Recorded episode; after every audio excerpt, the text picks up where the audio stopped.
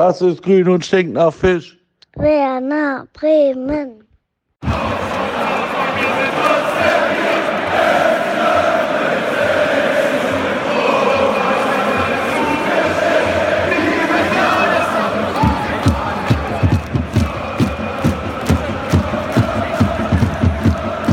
Hamburg und Hattingen rufen Müngersdorf. Hallo und herzlich willkommen zu einer neuen Folge von Trotzdem hier, dem Podcast über den ersten FC Köln.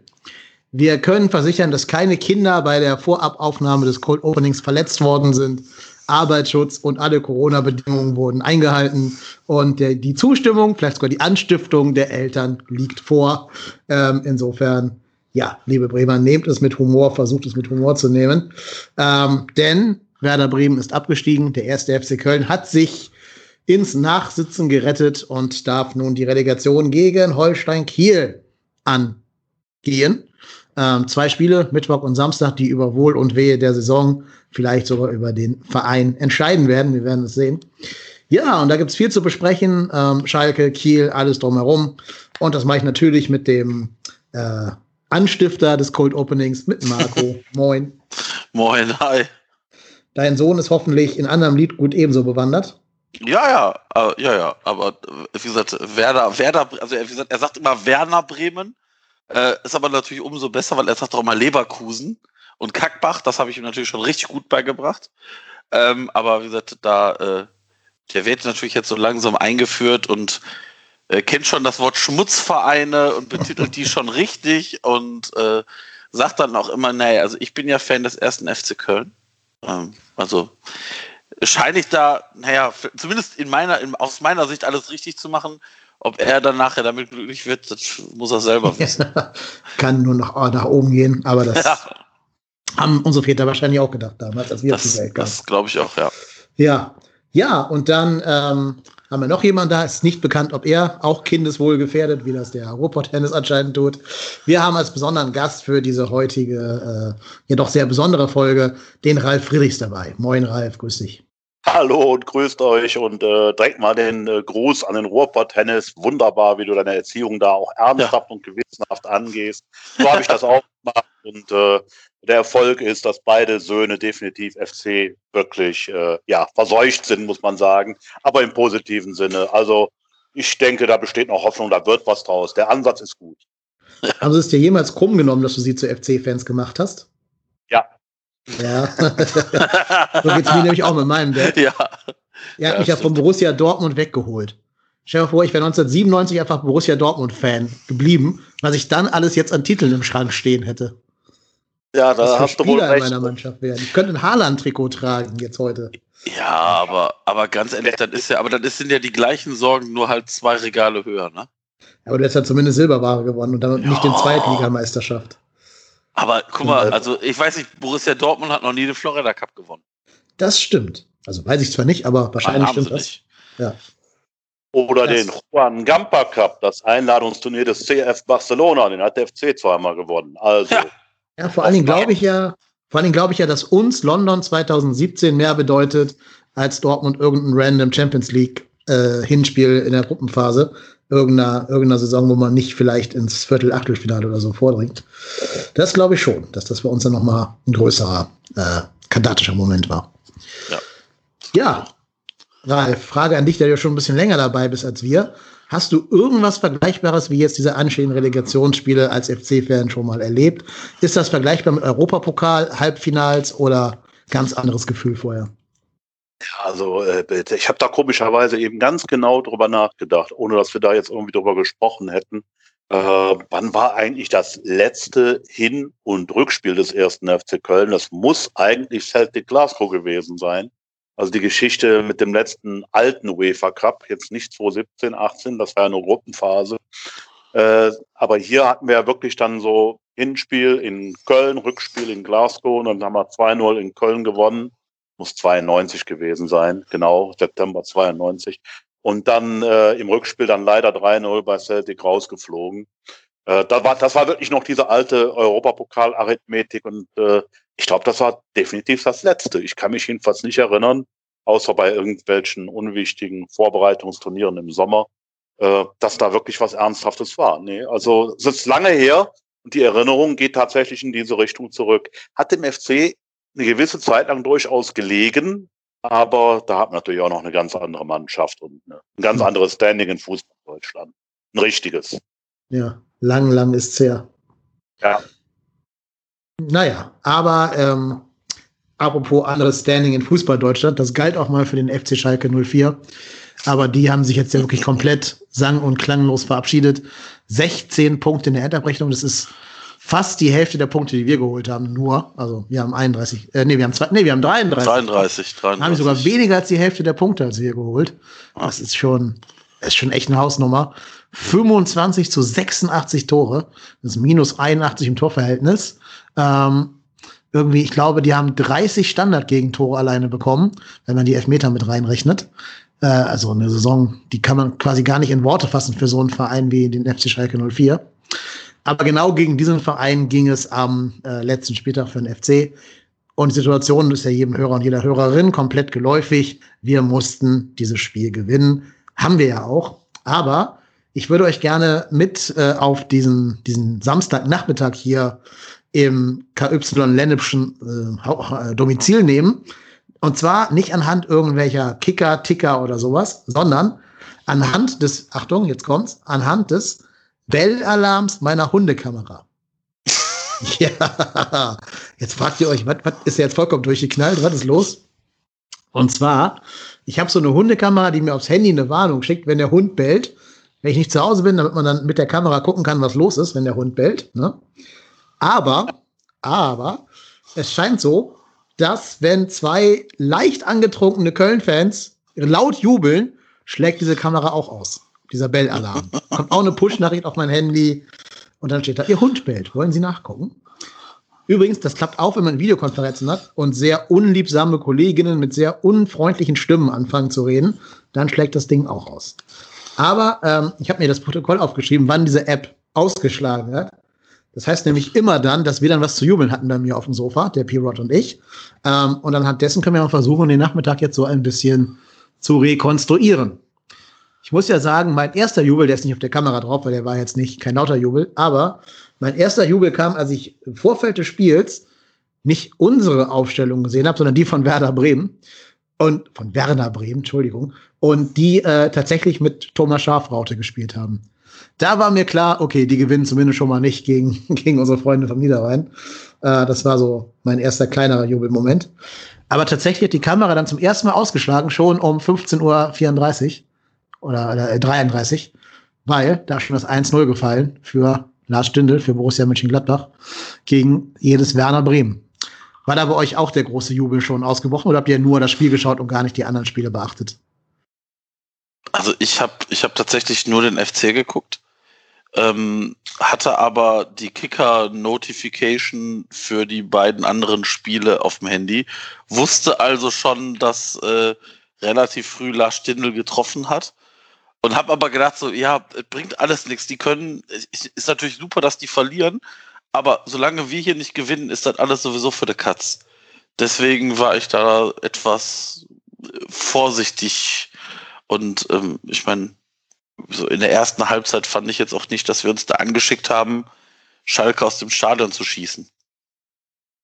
Nö, das kann man, glaube ich, unterstreichen. Ähm, war wieder dieser typische Funkel-Stabilitätsfokus. Kann man jetzt durch den Rückblick immer versuchen zu bewerten, aber den fand ich sogar auch da nicht unclever.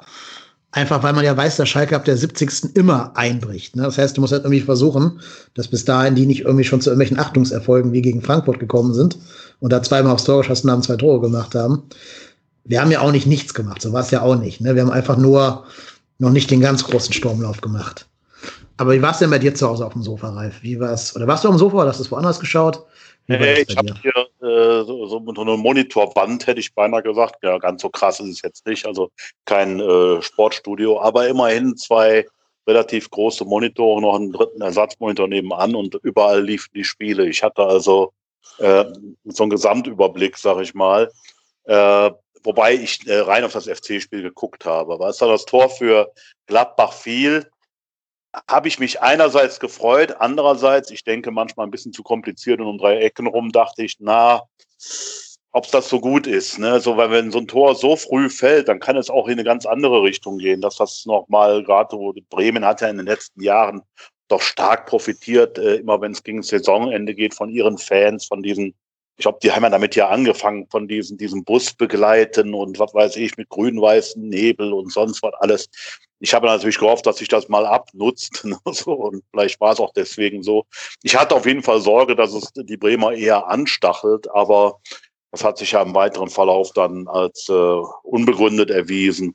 Und ich habe dann wirklich nur noch auf den FC geachtet und äh, ja, äh, habe dann diese erste Halbzeit genossen, wie wir sie wahrscheinlich alle genossen haben, in einer gewissen Abwartehandlung. So nach dem Motto, Jungs, jetzt fangt doch langsam mal an. Ja, irgendwann ging es ja dann auch endlich mal los mit Torchancen, so nach, nach 20 Minuten und so weiter. Aber es war ja am Anfang schon lange recht zäh. Ich war nur froh, dass äh, das anderweitig jetzt erstmal alles so weit stand, dass im Prinzip für uns alles bereit lag. Also, dass wir im Prinzip bei einem Tor nach wie vor komplett gerettet sind. Das wäre eigentlich der, der, der, das eigentliche Ziel gewesen. War halt nicht. Nee, genau, aber das, man hätte hoffen können, denn meine äh, Hundekamera hat nochmal ausgeschlagen. Und zwar war das, als Kalajdzic das vermeintliche, ich sage vermeintliche 1-0 gegen äh, Arminia Bielefeld erzielt hat. Das war ähm, ja so bummelig um 15 Uhr, äh, 16.04 Uhr rum, so in dem Dreh. Da hat man ja schon denken können, ja, jetzt läuft hier alles für uns. Bremen führte da, glaube ich, auch schon mindestens äh, lag schon 1-0 hinten, äh, wenn nicht sogar schon 2-0 in dem Moment und dann fiel dieses scheinbare 1 zu 0 für Stuttgart. Aber, und da werden wir nachher auch noch äh, drauf zu sprechen kommen, natürlich kam der Videobeweis und natürlich hat er festgestellt, dass irgendwer da eine Fußspitzenbreite im Abseits stand. Ähm, und damit war dieses Tor dann leider natürlich regelkonform ungültig, aber trotzdem sehr ärgerlich für den FC. Also es war halt irgendwie klar, ähm, auch im Vorfeld war mir das schon klar, es werden nicht beide von diesen Vereinen für uns spielen. Das wäre dieses Glück musst du erstmal haben. Das hatten wir 2017, dass wirklich alle Vereine über uns für uns gespielt haben, ne? also nicht gewonnen haben. Äh, aber das kann man ja nicht zweimal vom Schicksal erwarten, dass das so kommt. Ähm, und deswegen habe ich jetzt realistisch nicht damit gerechnet, dass mehr geht als Platz 16.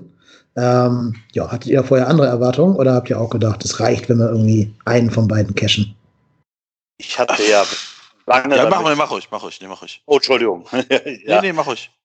Äh, ich hatte lange damit zu kämpfen, dass es, ähm, dass wir in Berlin nicht auf Sieg gegangen sind. Also die ganze mhm. Woche hat das einfach ge geärgert. Vor allen Dingen, wenn du jetzt mal guckst, hätten wir das Spiel gewonnen, dann hätte es ja ein, ein Tor definitiv mehr erzielt als der Gegner. Hätten wir jetzt mit einem Tor Vorsprung das Ding äh, jetzt schon safe.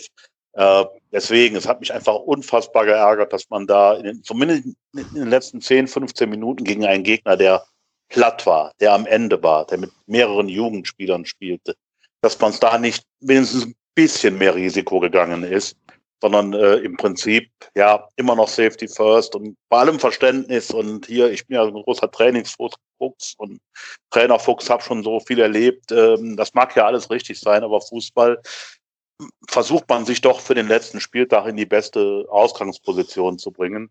Äh, das hat man nicht gemacht. Man hat mehr oder weniger taktiert. Jetzt ist es halb gut gegangen, halb nicht gut gegangen. Das kann man jetzt wieder ja, so und so sehen. Hinterher weißt du immer Bescheid. Wer gewinnt, hat recht. Wenn wir absteigen, dann wäre es vielleicht doch besser gewesen, in Berlin ein bisschen mehr zu probieren.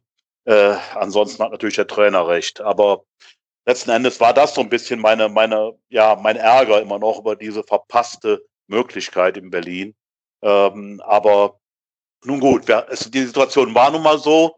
Und äh, der FC hat halt dann dementsprechend auch äh, am Anfang, entgegen der Vorhersage von Friedhelm Funkel, doch noch ein bisschen abgewartet und auf Sicherheit gespielt. Wahrscheinlich auch mit dem Hinterkopf, was du eben sagtest, ähm, dass sie auch damit gerechnet haben, dass in den letzten, der zweiten Halbzeit äh, Schalke ja verlässlich die Luft ausgeht.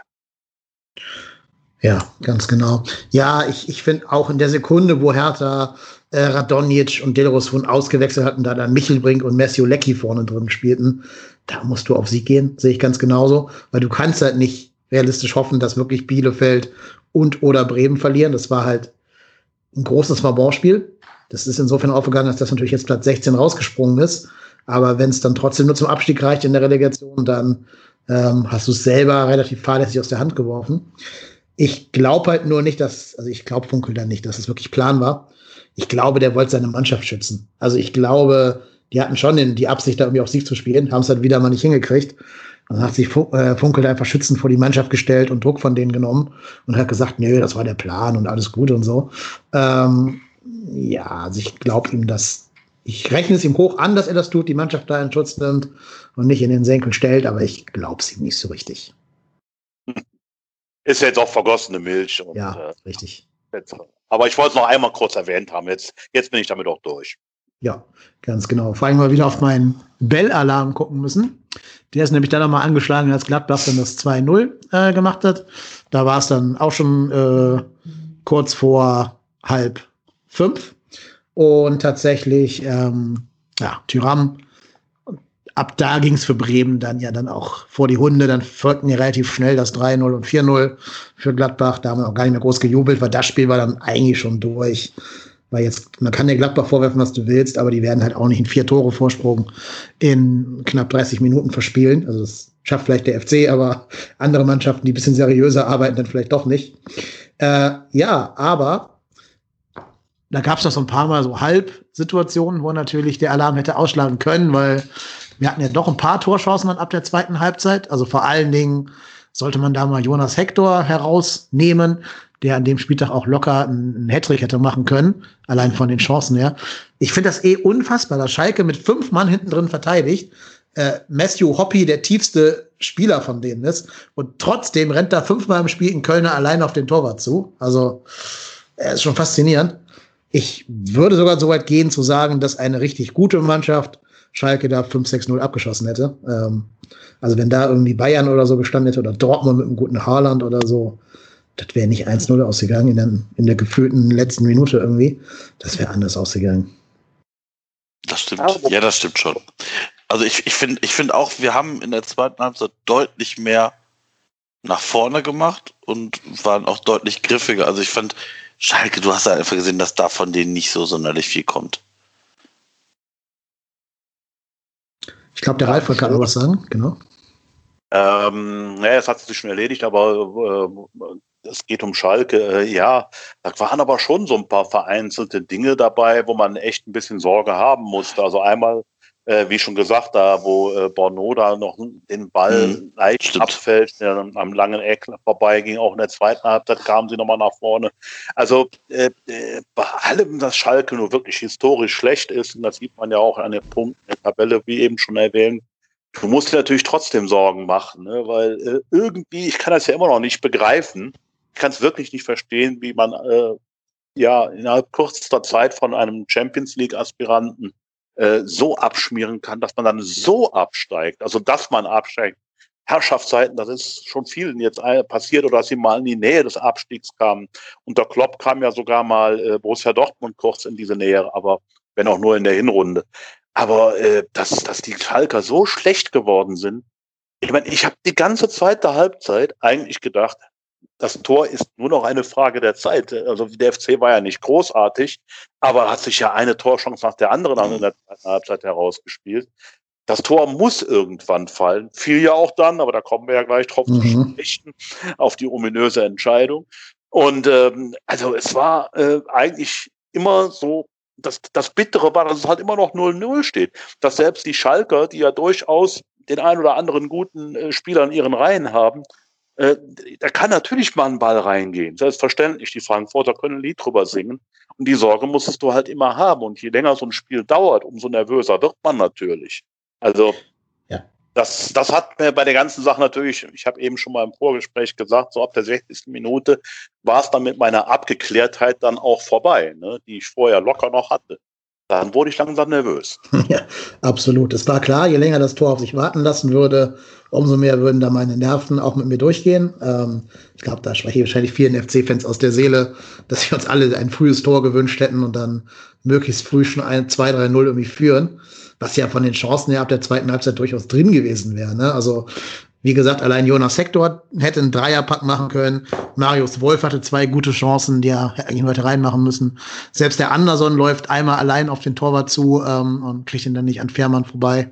Der übrigens Benno ein sehr gutes Spiel gemacht hat, der Fährmann. Benno Schmitz, ja. Ja, Benno Schmitz, mal, wir müssen überhaupt mal Abbitte leisten bei Benno. Ne? Das war schon so war schon also gut, ein ja. gutes Spiel. Ich habe mich zwar vorher wieder geärgert, dass der spielt und nicht Easy gegen äh, Bastian, Oschipka, weil ich denke, wenn Schalke Oschipka aufstellt, musst du Easy dagegen stellen mit, mit Marius Wolf zusammen. Aber äh, da hat mich Peter Vogel ja eines Besseren belehrt und Benno Schmitz vorne wie hinten ein sehr gutes Spiel und für mich einer der Top drei Spieler an diesem Tag tatsächlich. Ähm, ja, also insofern, Benno, alles Negative, was wir jemals über dich gesagt haben, für dieses eine Spiel leisten wir hiermit ganz offiziell ab, bitte, bei dir. Ja, das stimmt. Also ich muss auch sagen, also ich habe auch die, ich habe die Aufstellung gesehen und äh, war, er war vorher nämlich äh, andersweitig beschäftigt, denn ich bin, habe meine erste Impfung abgeholt und ähm, saß in dieser, äh, bin so, bei uns kann man in so einem Drive-In das machen lassen, also im Auto sitzen und äh, stand dann da und habe dann irgendwann mir so die Ausstellung angeguckt und habe dann in die berühmt-berüchtigte Selbsthilfe WhatsApp-Gruppe reingeschrieben, nur Benno Schmitz. Und äh, dann kam von einem der Beteiligten, oh, auf, auf, auf, deine, auf deine wutentbrannte Mail haben wir schon gewartet. Und äh, ja, aber ich muss auch ganz ehrlich sagen, er hat es wirklich richtig gut gemacht. Also da kann man, kann man, glaube ich, wenig bis gar nichts Negatives zu sagen. Nö, hat auch wirklich ähm, das gemacht, was ich ja sonst oft bei ihm kritisiere. Hat er wirklich nach vorne hinterlaufen. Hat sich also auch angeboten für Doppelpässe mit Marius Wolf. So ist ja die Chance dann auch entstanden, die auf die Ralf gerade angespielt hat. Ähm, ja, und das ist ja, kannst ja gegen Schalke machen, ne? Auch mit Benno Schmitz, weil der ist jetzt nicht schnell wieder hinten, aber Schalke hat ja keine Ambitionen gehabt, da irgendwie ein Tor zu schießen in der ersten Halbzeit. Äh, insofern kann man das schon mal bringen. Ähm, wir werden nachher schauen, ob wir das für Kiel auch für die beste Variante halten mit ihm, aber das ist dann später angesagt. Ich glaube, wir können uns jetzt mal dem großen Elefanten im Raum widmen, nämlich der Moment, als meine, äh, meine Hundekamera kaputt gegangen ist vor lauter Gebrüll. Ich brauche jetzt also eine neue Hundekamera. Spenden bitte an. Nein, Quatsch. Ähm, ja, das war halt der Moment in der paar 70. als Sebastian Andersson das reguläre Fragezeichen 1-0 gemacht hat. Ähm, ja, und eigentlich, eigentlich, eigentlich große Ekstase. Es war ja auch so ein, so ein Tor. Also nicht nur, dass sich, wie, wie Ralf gerade schon sagte, das auch angedeutet hat, dass da jetzt was fallen würde. Es war ja auch so ein Tor, wo du, wenn du es normal siehst, in der normalen Geschwindigkeit, gar nicht auf die Idee kämst, dass da irgendjemand irgendwas zurückpfeifen könnte. Deswegen bei uns großer Jubel. Äh, wir lagen uns, wir sind hier doppelt geimpft, wir dürfen das in den Armen tatsächlich. Also der erste Körperkontakt mit fremden Menschen, die nicht in meinem Haushalt wohnen, seit, äh, weiß ich nicht, März 2020. Ähm, ja, und da haben wir gedacht, jetzt ist es geschafft, der Bock ist umgestoßen. Endlich, endlich, endlich, endlich haben wir es irgendwie geschafft, hier diese Abwehrmauer der Schalker zu knacken, uns mal zu belohnen. Und vor allen Dingen, ähm, ja, war ja klar, dass es irgendwie nach dem Standard fallen müsste, so, so schwach wie Schalke eben nach Standards ist. Aber, tja, Rechnung wieder mal nicht ohne den VAR gemacht. Denn der VAR hat sich das dann angeschaut, hat den, ich weiß gar nicht, wie, wie hieß der Schiedsrichter auf dem Feld?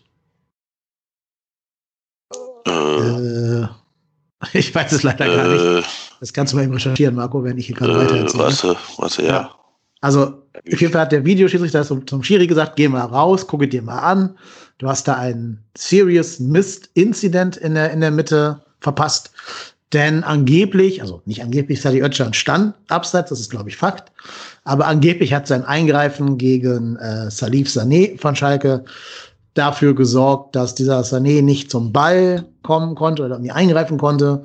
Und deswegen wurde es einer passiven Abseitsstellung, eine aktive Abseitsstellung. Und das war dann Grund genug für den VAR, den Schiedsrichter rauszuschicken. Ja. Schiedsrichter Daniel Siebert. Daniel Und Siebert. Im Video Assistant war Benjamin Brandt eingeteilt.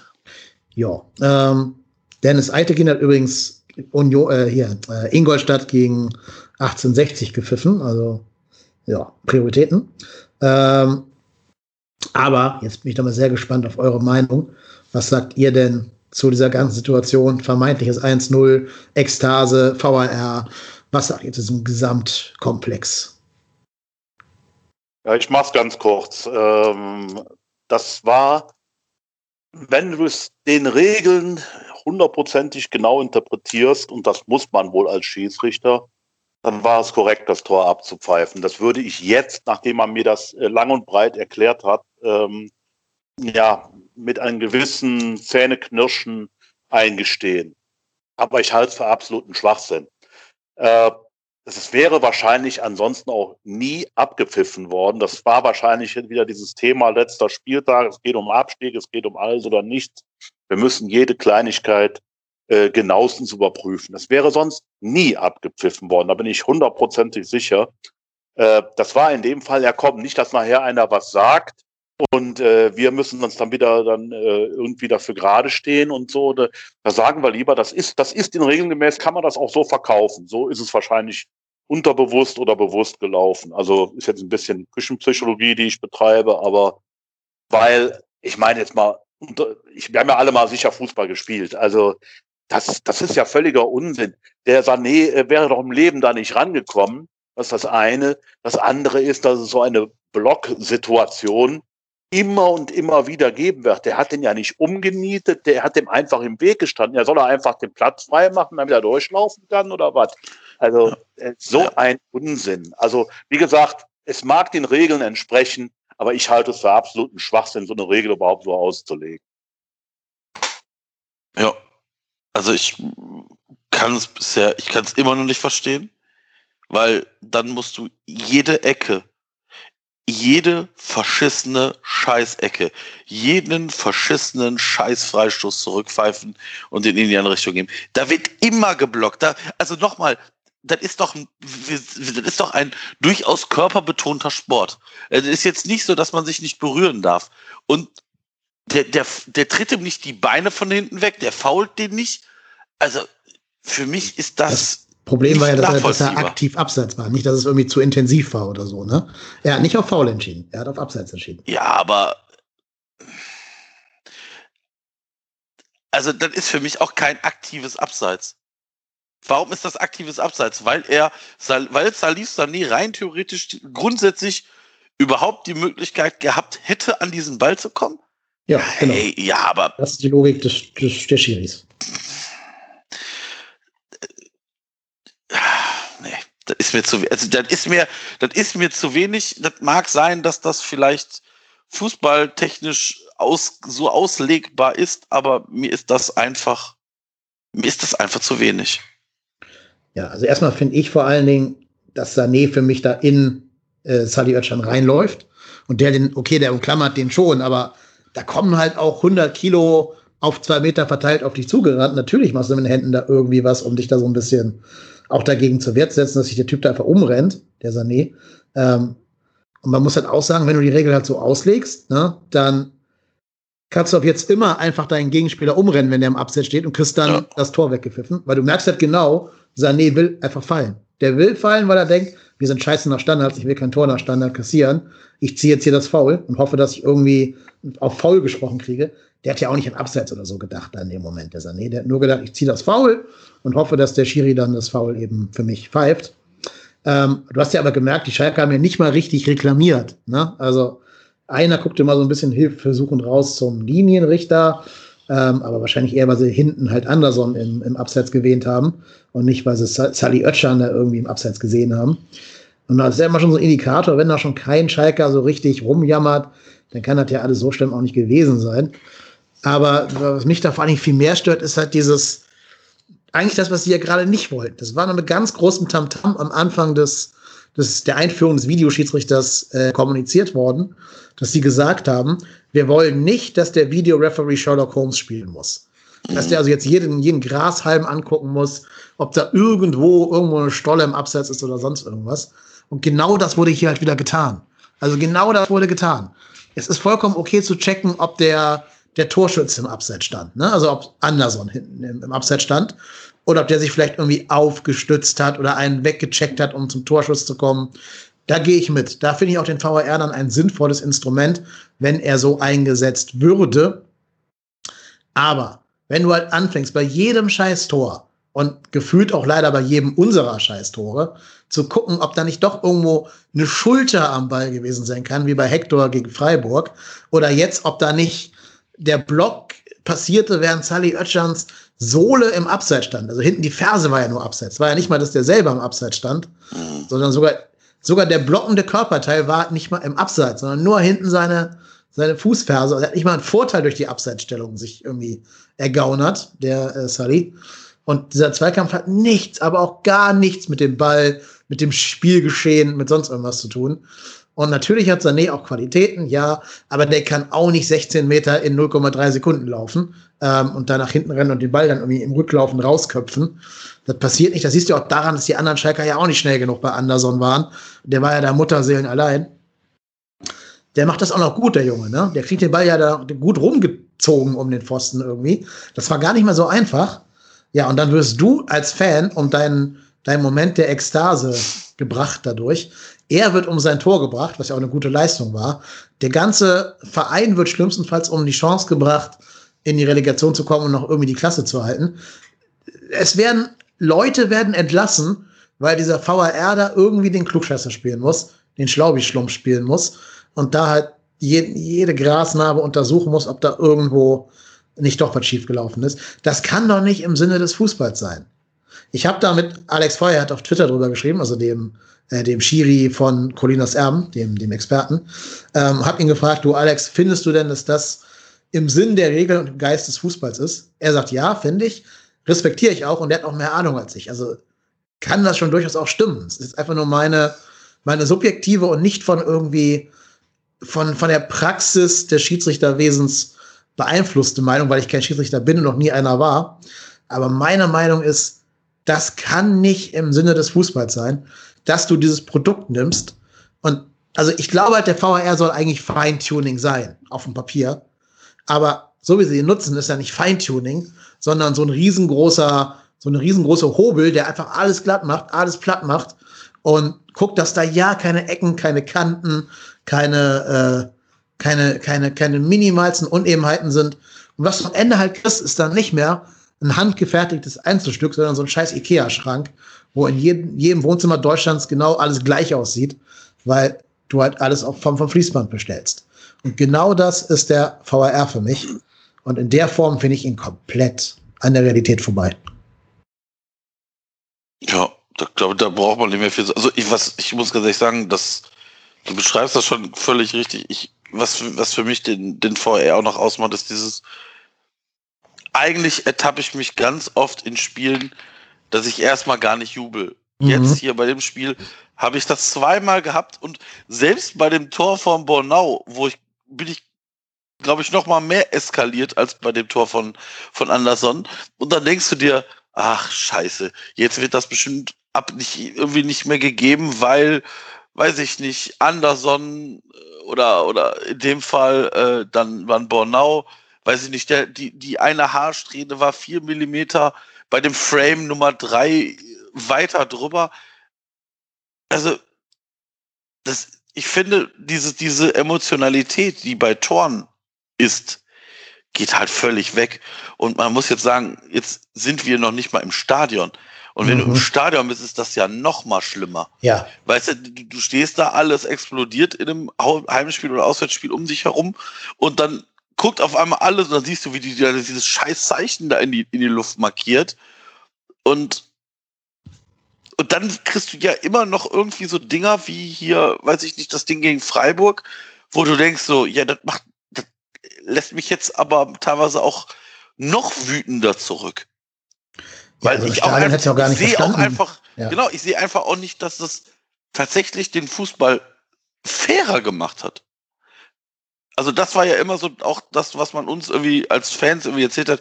Ja, der Fußball wird dadurch fairer, weil dadurch hier so Handspiele wie Andrösen und irgendwelche wirklich obskuren Dinger, wie weiß ich nicht, hier dieses Tor von, von Leverkusen gegen Hoffenheim, da das am Tor vorbeigegangen ist, äh, nicht, nicht gewertet werden oder was auch immer.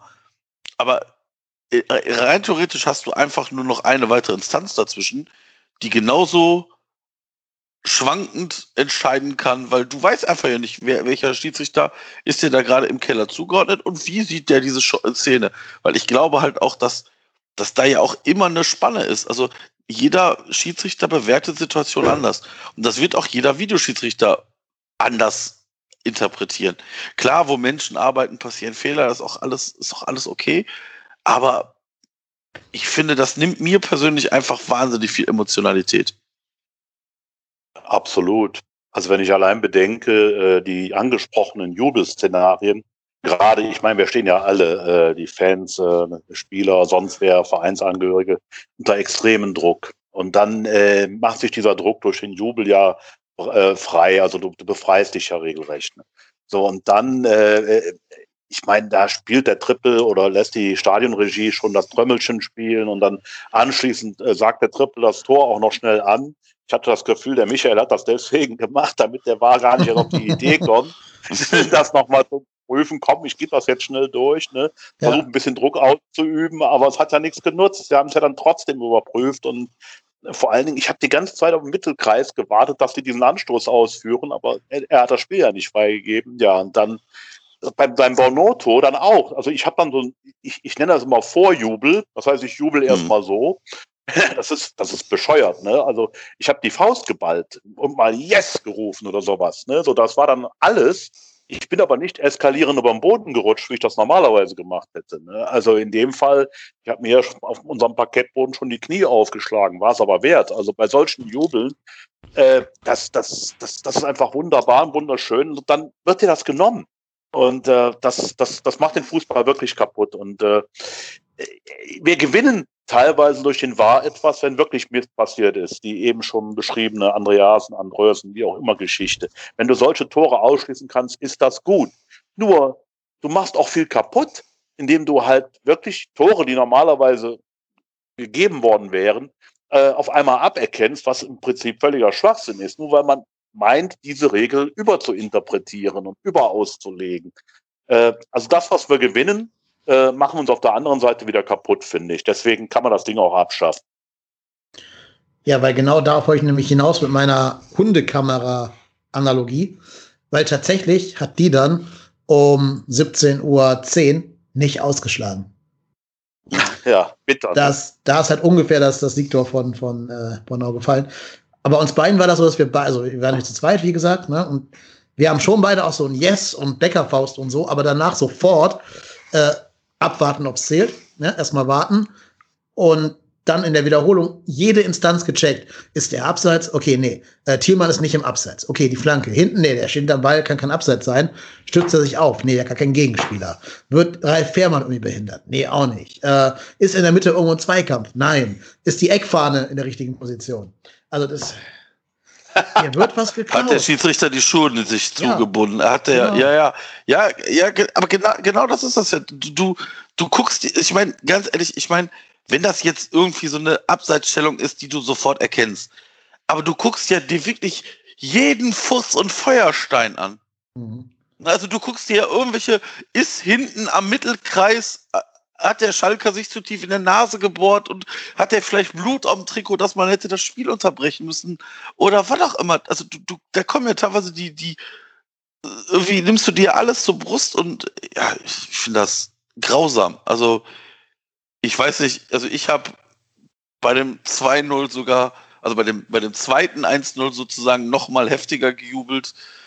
Ähm, ich hoffe auf Spenden, also ich muss hier einen Spendenaufruf machen, denn seit dem äh, Tor von Sebastian Bornau ist unsere Couch leider in Mitleidenschaft gezogen worden.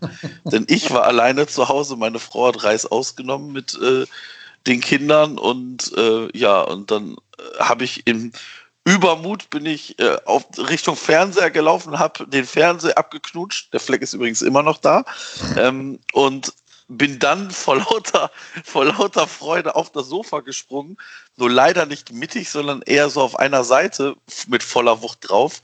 Und dann ist so der eine Fuß so ein bisschen, naja, es ist schon abgebrochen. Und ähm, dann war, dann war die Couch komplett schief und dann habe ich mich dann aus, auf dem Boden, ich habe nachher im Prinzip mehr oder weniger auf dem Boden äh, sitzend das Spiel verfolgt, das die restlichen Minuten oder knien nachher. Und ähm, ja, dann kam meine Frau nach Hause und sagte so, ja, was ist mit dem FC? Und sag ich, ja, gewonnen und Relegation. Und sag ich, ja, aber ich muss dir was, ich muss dir was sagen, das Sofa ist ein bisschen mit Leidenschaft genommen worden. Hat gesagt, ja, hast du wieder zu extrem gejubelt? Sag ich, ja, sagt sie, ja, schön für dich, aber du weißt, du zu tun hast. Heute Abend kannst du erstmal, wenn die Kinder im Bett sind, erstmal das Sofa reparieren.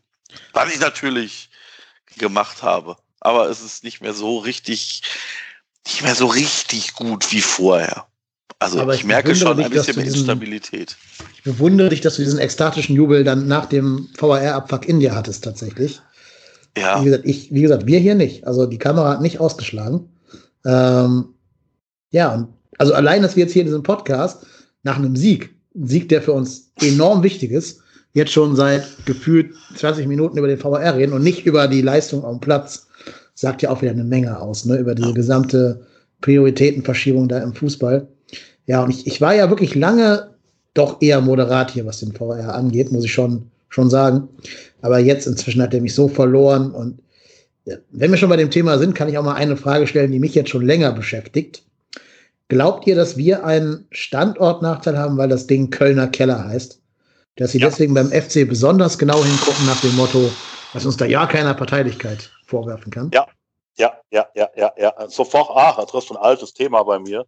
Also mein Vater sagt mir das immer, jedes Mal. Ne? Und äh, ich stütze diese These. Und zwar ist das im Unterbewusstsein dieser Stadt. Es wird niemals sagen, also von wegen der 1. FC Köln und Kölner Keller, also das würde nie eine direkte Verbindung hergestellt werden. Aber weil das Ding eben nun mal in Köln steht, ne, wird man halt niemals ja ganz, äh, wie soll ich sagen, man kann, man kann nicht verneinen, dass ein Schiedsrichter vielleicht im Unterbewusstsein denkt, ich kann doch jetzt nicht für den ersten FC Köln pfeifen oder die Kölner, in dem Fall der war selbst, also die Videoschiedsrichter, ich kann doch hier nicht pro FC äh, argumentieren, nach dem Motto, das könnte mir ja ausgelegt werden, ähm, als wäre ich parteiisch, weil wir ja hier aus Köln senden.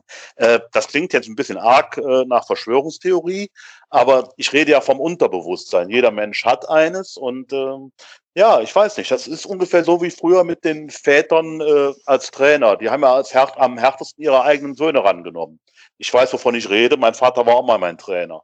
Und äh, ich musste immer extra Runden laufen. Ne? Also ich, das ist immer so, dass derjenige, wo man meint, ähm, da würde eine Bevorzugung, könnte man glauben, dass eine stattfindet, dass derjenige, ähm, ja, ich sag mal, äh, eben diese Bevorzugung bekommt. Und das ist so ein bisschen das, was ich vielleicht damit äh, oder was ich damit ausdrücken will. Niemand will den ersten FC Köln, glaube ich, wirklich schaden. Aber es will auch niemand sich nachsagen lassen, man würde pro Köln agieren, weil man halt in Köln sitzt.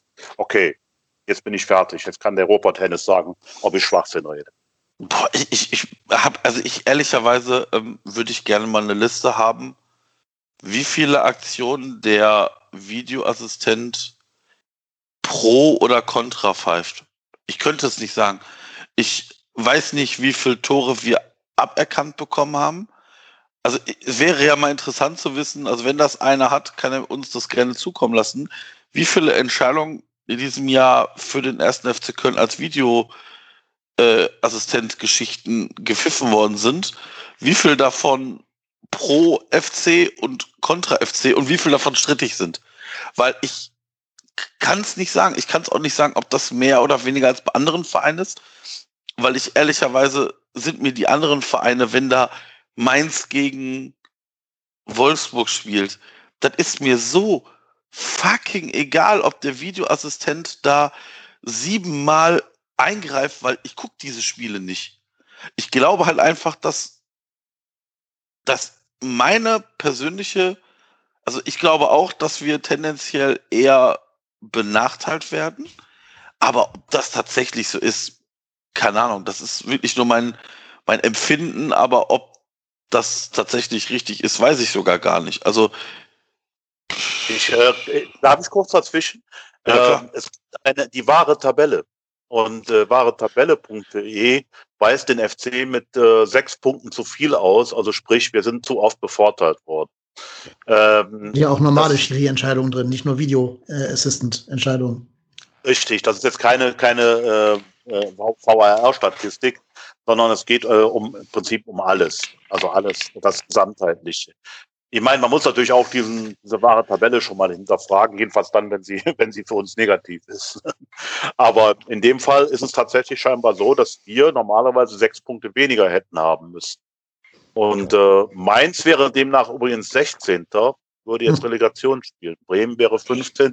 Schalke wäre immer noch letzter, hätte aber vier Punkte mehr. Das mit Mainz finde ich aber interessant. Das, da müssten die ja richtig viele Punkte verloren haben. Ja, ich weiß jetzt natürlich nicht im Einzelnen wie. Ich habe das nur gerade nochmal aufgeschlagen, Mhm. aber äh, das ist halt so das, was ich dir sagen kann. Also es wird da wahrscheinlich noch eine genauere Auswertung geben, aber das ist die der, der Tabellenstand, der mir gerade vorliegt. Unter wahretabelle.de könnt ihr das nachschauen. Ja, genau, kennen wir natürlich. Ja, aber ich denke allein an die Szenen, wo dann irgendwie so ein, so ein Pseudo-Handspiel da im Strafraum erfolgt. Schiri rennt raus, guckt sich das an. Jeder sagt, naja, es ist nix. Und der sagt dann, ja, Strafelfmeter gegen Köln. Das ist da ja nicht drin in dieser Tabelle. Ne? Das ist ja, das sind ja diese kann, aber muss nicht Entscheidungen, die aber auch nur fällt, weil sich das in der Zeitlupe zehnmal anguckt. Das wird ja in der wahren Tabelle gar nicht abgebildet, äh, solche, solche Situationen. Deswegen, ja, weiß ich nicht. Da müssen wir mal hier, es gibt ja den Account VAR Watch, den können wir mal antwittern, ob der da irgendwelche Informationen Ja. für uns hat. Genau. Ja, aber ich Ja, finde, wir aber- sollten das Thema jetzt aber auch sein lassen. oder? Ja, ja. Wir haben ja, so viel Sportliches zu besprechen. Ja. Lass doch den VAR da sich in die Hose scheißen. Hauptsache, der pfeift einfach mal zwei Spiele lang gar nichts jetzt gegen Kiel. Ja, also wenn es zu unseren Gunsten ist, nehme ich den VR gerne. Ja. Also, Der soll sich, der soll sich löschen. Ne? Ist mir egal inzwischen. Nee, aber wir gucken jetzt mal zurück auf Sportliche. Ich finde, es hat die Mannschaft auch verdient, dass wir jetzt Ja. vor allem auch mal, auch mal ein, paar, ein paar Einzelpersonen aus dieser Mannschaft eingehen, ähm, die sich da wirklich hervorgetan haben. Und ich, ich will es hier einfach mal wirklich auch gesagt haben und nicht in diesem ganzen VR-Bashing untergehen lassen. Was für eine unfassbare Legende ist Jonas Hector.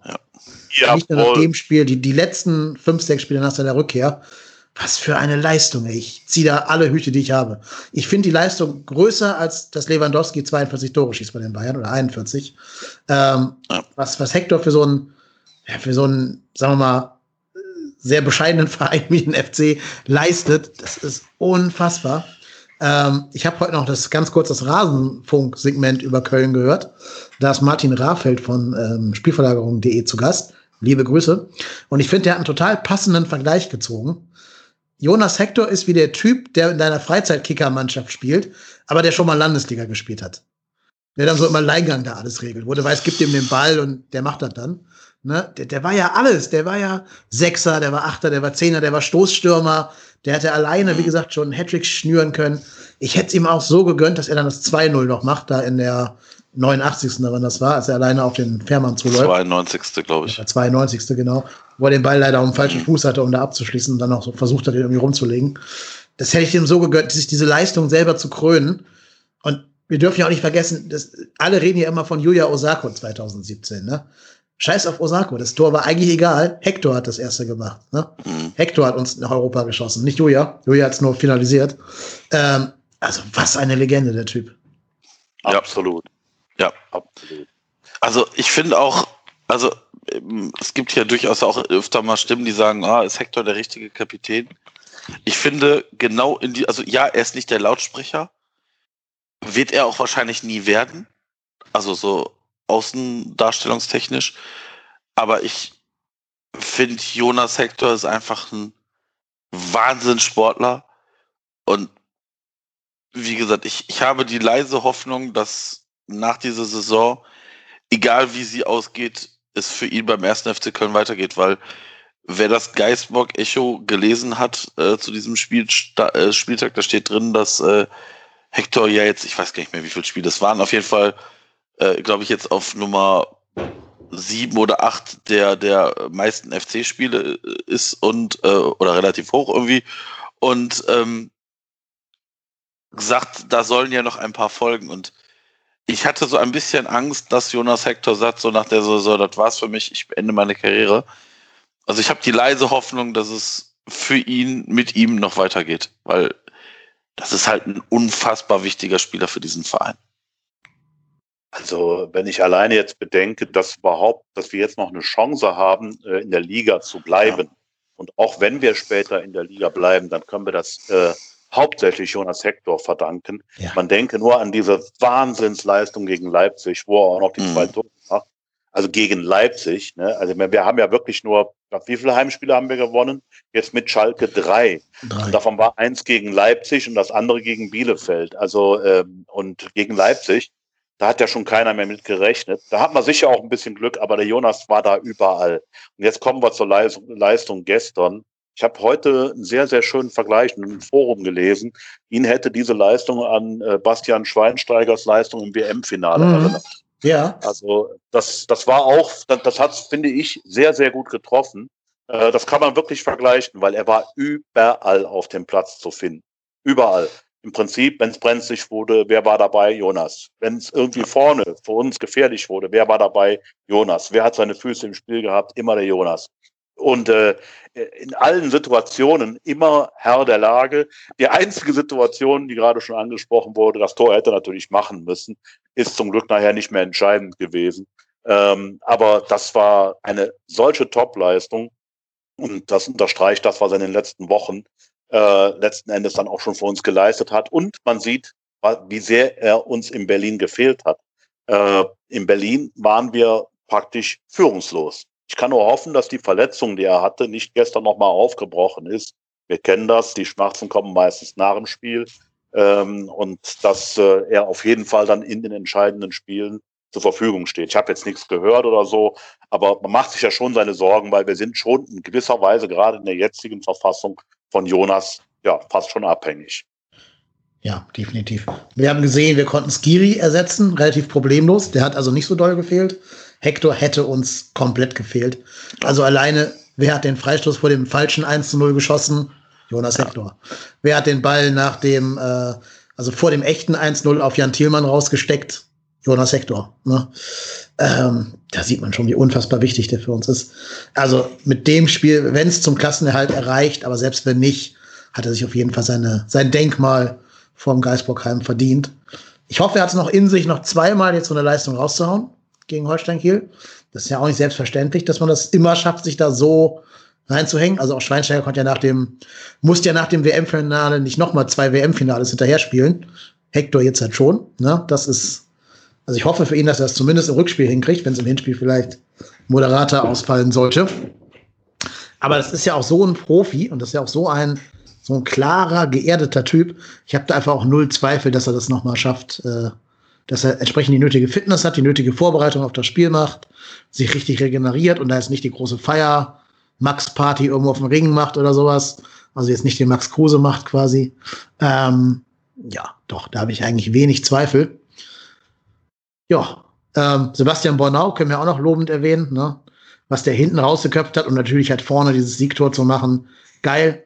Ähm, ich bin sogar rückblickend froh, dass er das Trikot angelassen hat. Es sah ja kurz aus, dass er das Wappen geküsst hat, dass er das Trikot so ausziehen würde. Das wäre nämlich dann seine gelb-rot-Sperre ja. gewesen, tatsächlich. Ja, ja. Das habe ich jetzt in der Situation ich, ich, ich nicht gedacht, aber hinterher. Ich überlegt, ob er es macht und habe dann gedacht, so, Bob, Junge, wenn du das jetzt machst, ne, dann schmeiße ich ernsthaft, dann hätte ich wirklich mein Handy in den Fernseher noch geschmissen, soll vor lauter Frust. Aber ja. ja. Könnt ihr euch noch erinnern an Kevin Kurani, der mal das Trikot ausgezogen hat? Ja. Das war dann seine fünfte gelbe und der war im Derby gegen Dortmund gesperrt, weil er es gar nicht gecheckt hat, dass er vier gelbe Karten hatte. Ähm, ja. Nee, aber da ist ja, der ist ja ein kluger Typ, der, der Bonau. Der ist ja nicht so der, also jetzt mal vorsichtig gesagt, nicht der Kevin Kurani, sondern der schon einer, der auch mit Jonas Hector auf Augenhöhe diskutieren könnte. Spricht auch sehr gut Deutsch im Interview hinterher bei Sky, ne? War ich auch sehr überrascht, weil er sonst meistens auf Englisch sich unterhält. Äh, nee, also geiler Typ.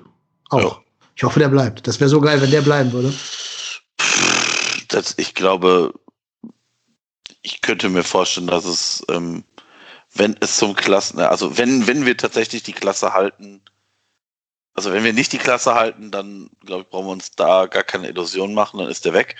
Und ich glaube, ähm, oder könnte mir vorstellen, dass er trotzdem bleibt, weil die Saison jetzt auch nicht so die überragend, also ich fand die letzte Saison von ihm deutlich stärker. Naja, er war ja auch lange jetzt ausgefallen. Verletzt, ja. Äh, genau, genau. War ja auch also, eine Sache, die nicht ganz so lustig war. Ne? Also, nee. Also dafür ist er stark zurückgekommen, ja. aber äh, ohne jetzt äh, hier mir ein Krönchen aufsetzen zu wollen, ich hatte so ein bisschen ein Gefühl, dass er das mhm. entscheidend macht. Du hast das also, geschrieben, genau. Ja, ja, das, äh, das war natürlich Glück, klar, ohne Zweifel. Das wäre auch normalerweise andersrum gewesen. Aber äh, äh ich hatte es allein deswegen, eben weil er noch kein Tor gemacht hatte, weil ich mir gedacht habe, wenn es nachher eng wird, wird es nachher nur eins geben, hohe Flanken nach vorne. Wer steht? Ja. Bornau. Deswegen dachte ich, Mensch, es gibt ja keinen besseren Zeitpunkt fürs erste äh, Saisontor als äh, in diesem Spiel. Und äh, von daher hatte ich so ein bisschen meine Hoffnung auf ihn gesetzt und er hat mich Gott sei Dank nicht enttäuscht. Ach, ich hätte ihn so abknutschen können in dem Moment. Ja. So herrlich. Und äh, ja, also und es war auch eine Top-Leistung. Also wie gerade schon gesagt, äh, er hat auch in den letzten Wochen schon gut gespielt und die, die Form geht eindeutig wieder nach oben und wir erleben wieder den Bornau, den wir von vor seiner Verletzung kannten. Ähm, und jetzt zum Glück auch wieder torgefährlich, weil ich glaube, in der letzten Saison hat er sechs Tore gemacht. Bisher noch gar keins. Das war schon sehr ungewöhnlich, aber wie gesagt, da war halt auch einiges dazwischen. Und äh, ja, da hat er einfach richtig gestanden. Er hat ja auch schon in den Minuten vorher im Prinzip nur noch im Strafraum gestanden und äh, gehofft, dass da was für ihn abfällt. Und ja, dann hat er, der Jan Thielmann hat es auch gut gemacht und äh, ja, und dann ist es Gott sei Dank gut gegangen. Also wie gesagt, am, es war ein reiner Stress. Ich war fix und alle nach dem Spiel. Ich habe wirklich gedacht, ich hätte selber gespielt. So kam mir das vor. Und äh, Bornau hat uns alle gerettet. Vorerst. Noch ist ja nichts gewonnen. Genau, hat uns quasi die Chance gegeben, zum Nachsitzen zu erscheinen und die, die Klassenarbeit nochmal nachschreiben zu dürfen. Aber muss ich aber auch sagen, ich hatte, ich war klatschnass geschwitzt, mein Deo hat versagt sozusagen. Äh, hier der, der P-Rock, mit dem ich geschaut habe, der hatte nachher wirklich Muskelkrämpfe vom lauter Anspannen und äh, äh, also wir hatten so ein, so ein, wie heißt das, so ein, so ein Wutlama. Das ist so ein Kautschuklama, das man so kneten kann, wenn man Anspannung hat. Wisst ihr, was ich meine? Ja, ja. So ein Ding, was ja. nicht kaputt geht, so ein Wutball quasi, aber in Lama-Form der hat das halt so malträtiert, dass er nachher wirklich Muskelkrämpfe hatte von diesem Lama-Quetschen da. Ähm, ja, also das, das, hat uns alle mitgenommen, dieses Spiel. Das war wow, intensiv. Äh, zum Glück auch mit Happy End für uns, jetzt für dieses Spiel zumindest. Ja, eigentlich ein perfekter Tag. Äh, meine Kamera hat noch einmal dann hinterher ausgeschlagen, nämlich als wir versucht haben, den Ball, den Ralf Fährmann auf unser Tor, Tor köpft, rauszubrüllen aus dem Tor da haben wir ja alle schon, also wir hier auf meinem Sofa zumindest, ihr weiß ich nicht, haben wir ja alle schon so den Aleson Becker-Moment vor Augen gehabt, ne? Torwart ja. geht mit nach vorne. Warum auch immer? Warum geht der Torwart von Schalke bitte in der 94. Minute mit nach vorne? Ist doch scheißegal, ob wieder 1-1 spielt oder 1-0. Aber nee, Ralf Fährmann hat sich gedacht, ich bin zwei Meter, ich mach das jetzt mal. Und dann kriegt er noch den Ball. Und der wäre vielleicht reingegangen, wenn er nicht noch geblockt worden wäre. Wäre, glaube ich, sogar Ecke gewesen für uns, aber hat der Schiri auch nicht gesehen. Also Ecke für die, für Schalke gewesen, aber hat der Schiri auch nicht gesehen. Ähm, ja, boah, da war mein Puls aber kurzzeitig nochmal auf, auf 180 tatsächlich bei der Szene. Ja, das stimmt. Das stimmt. Ja, ich, ich muss ganz ehrlich sagen, also diese letzten Minuten da auf den Knien, die waren jetzt auch nicht die angenehmsten. Ne? Also ich meine, wir alle kennen ja, wir alle wissen ja, wie der FC es doch dann noch schafft, äh, einem eine lange Nase zu zeigen. Und ich habe eigentlich minütlich damit gerechnet, dass irgend so ein langes Ding kommt, irgend sich einer in der Defensive verschätzt und äh, weiß ich nicht, irgend so ein Schalker da irgendwie frei auf äh, Timo Horn zuläuft und Timo Horn wieder den abknickenden äh, Pfahl macht. Telemark. Genau, und, und äh, ich dann wahrscheinlich einfach nur in mich zusammengesagt wäre. Aber toi, toi, toi ist es Gott sei Dank nicht so passiert. Ähm, gesagt, ich fand auch, dass wir nachher defensiv gut standen in dieser Phase. Also ich meine, jetzt erklärt mir bitte, wieso man da Marco Höger bringen muss. also ich, ich verstehe es nicht. Ich verstehe es nicht. Ist das so, ja, wir geben Marco Höger im letzten Heimspiel der, der regulären Saison seinen Abschied? Nee, du, du musst ja, also du musst ja irgendwas Defensives bringen und da war ja sonst nichts mehr auf der Bank. Kannst halt Mireda oh. hinstellen, aber sonst. Wechselbescheid war nicht spielfähig. Wen willst du da bringen? Ich glaube, das war auch aus der Situation geschuldet. Er wollte ja eigentlich Tolo bringen, mhm. äh, Arokodare. Und äh, dann macht ja äh, Bornau dieses Tor und Tolo musste sich ja wieder hinsetzen. Sah auch nicht glücklich dabei aus. Und stattdessen hat er dann den defensiven Mann gebracht. Äh, in dem Moment fand ich es jetzt nicht völlig verkehrt, weil man kann ja Marco Höger alles vorwerfen, aber er ist, er, er ist sehr erfahren und er war, glaube ich, nicht in dem Moment für irgendwelche Sprintsituationen eingeteilt, sondern einfach dafür, seine Erfahrenheit da mit reinzubringen und äh, Bälle rauszuschlagen, zu verschleppen. Das kann er ja ganz gut, das Tempo hat er dafür. Und äh, ja, das, das war wohl seine Aufgabe und ich denke, für die drei, vier, fünf Minuten, die es dann noch waren, konnte man das riskieren. Ja, okay. Also ja, ich, hätte, ich hätte sonst auch kein Höger Freund. Also ich hätte, ich hätte ehrlicherweise eher Meret gebracht. Also ich, Ja, hätte er auch machen können. also vor allem nochmal, Marco Höger ist genauso groß wie Jorge Meret. Ich habe es gerade nochmal nachgeguckt, die sind beide 1,82. Also sind beides jetzt keine Kopfballungeheuer, die da hinten was rausküpfen können.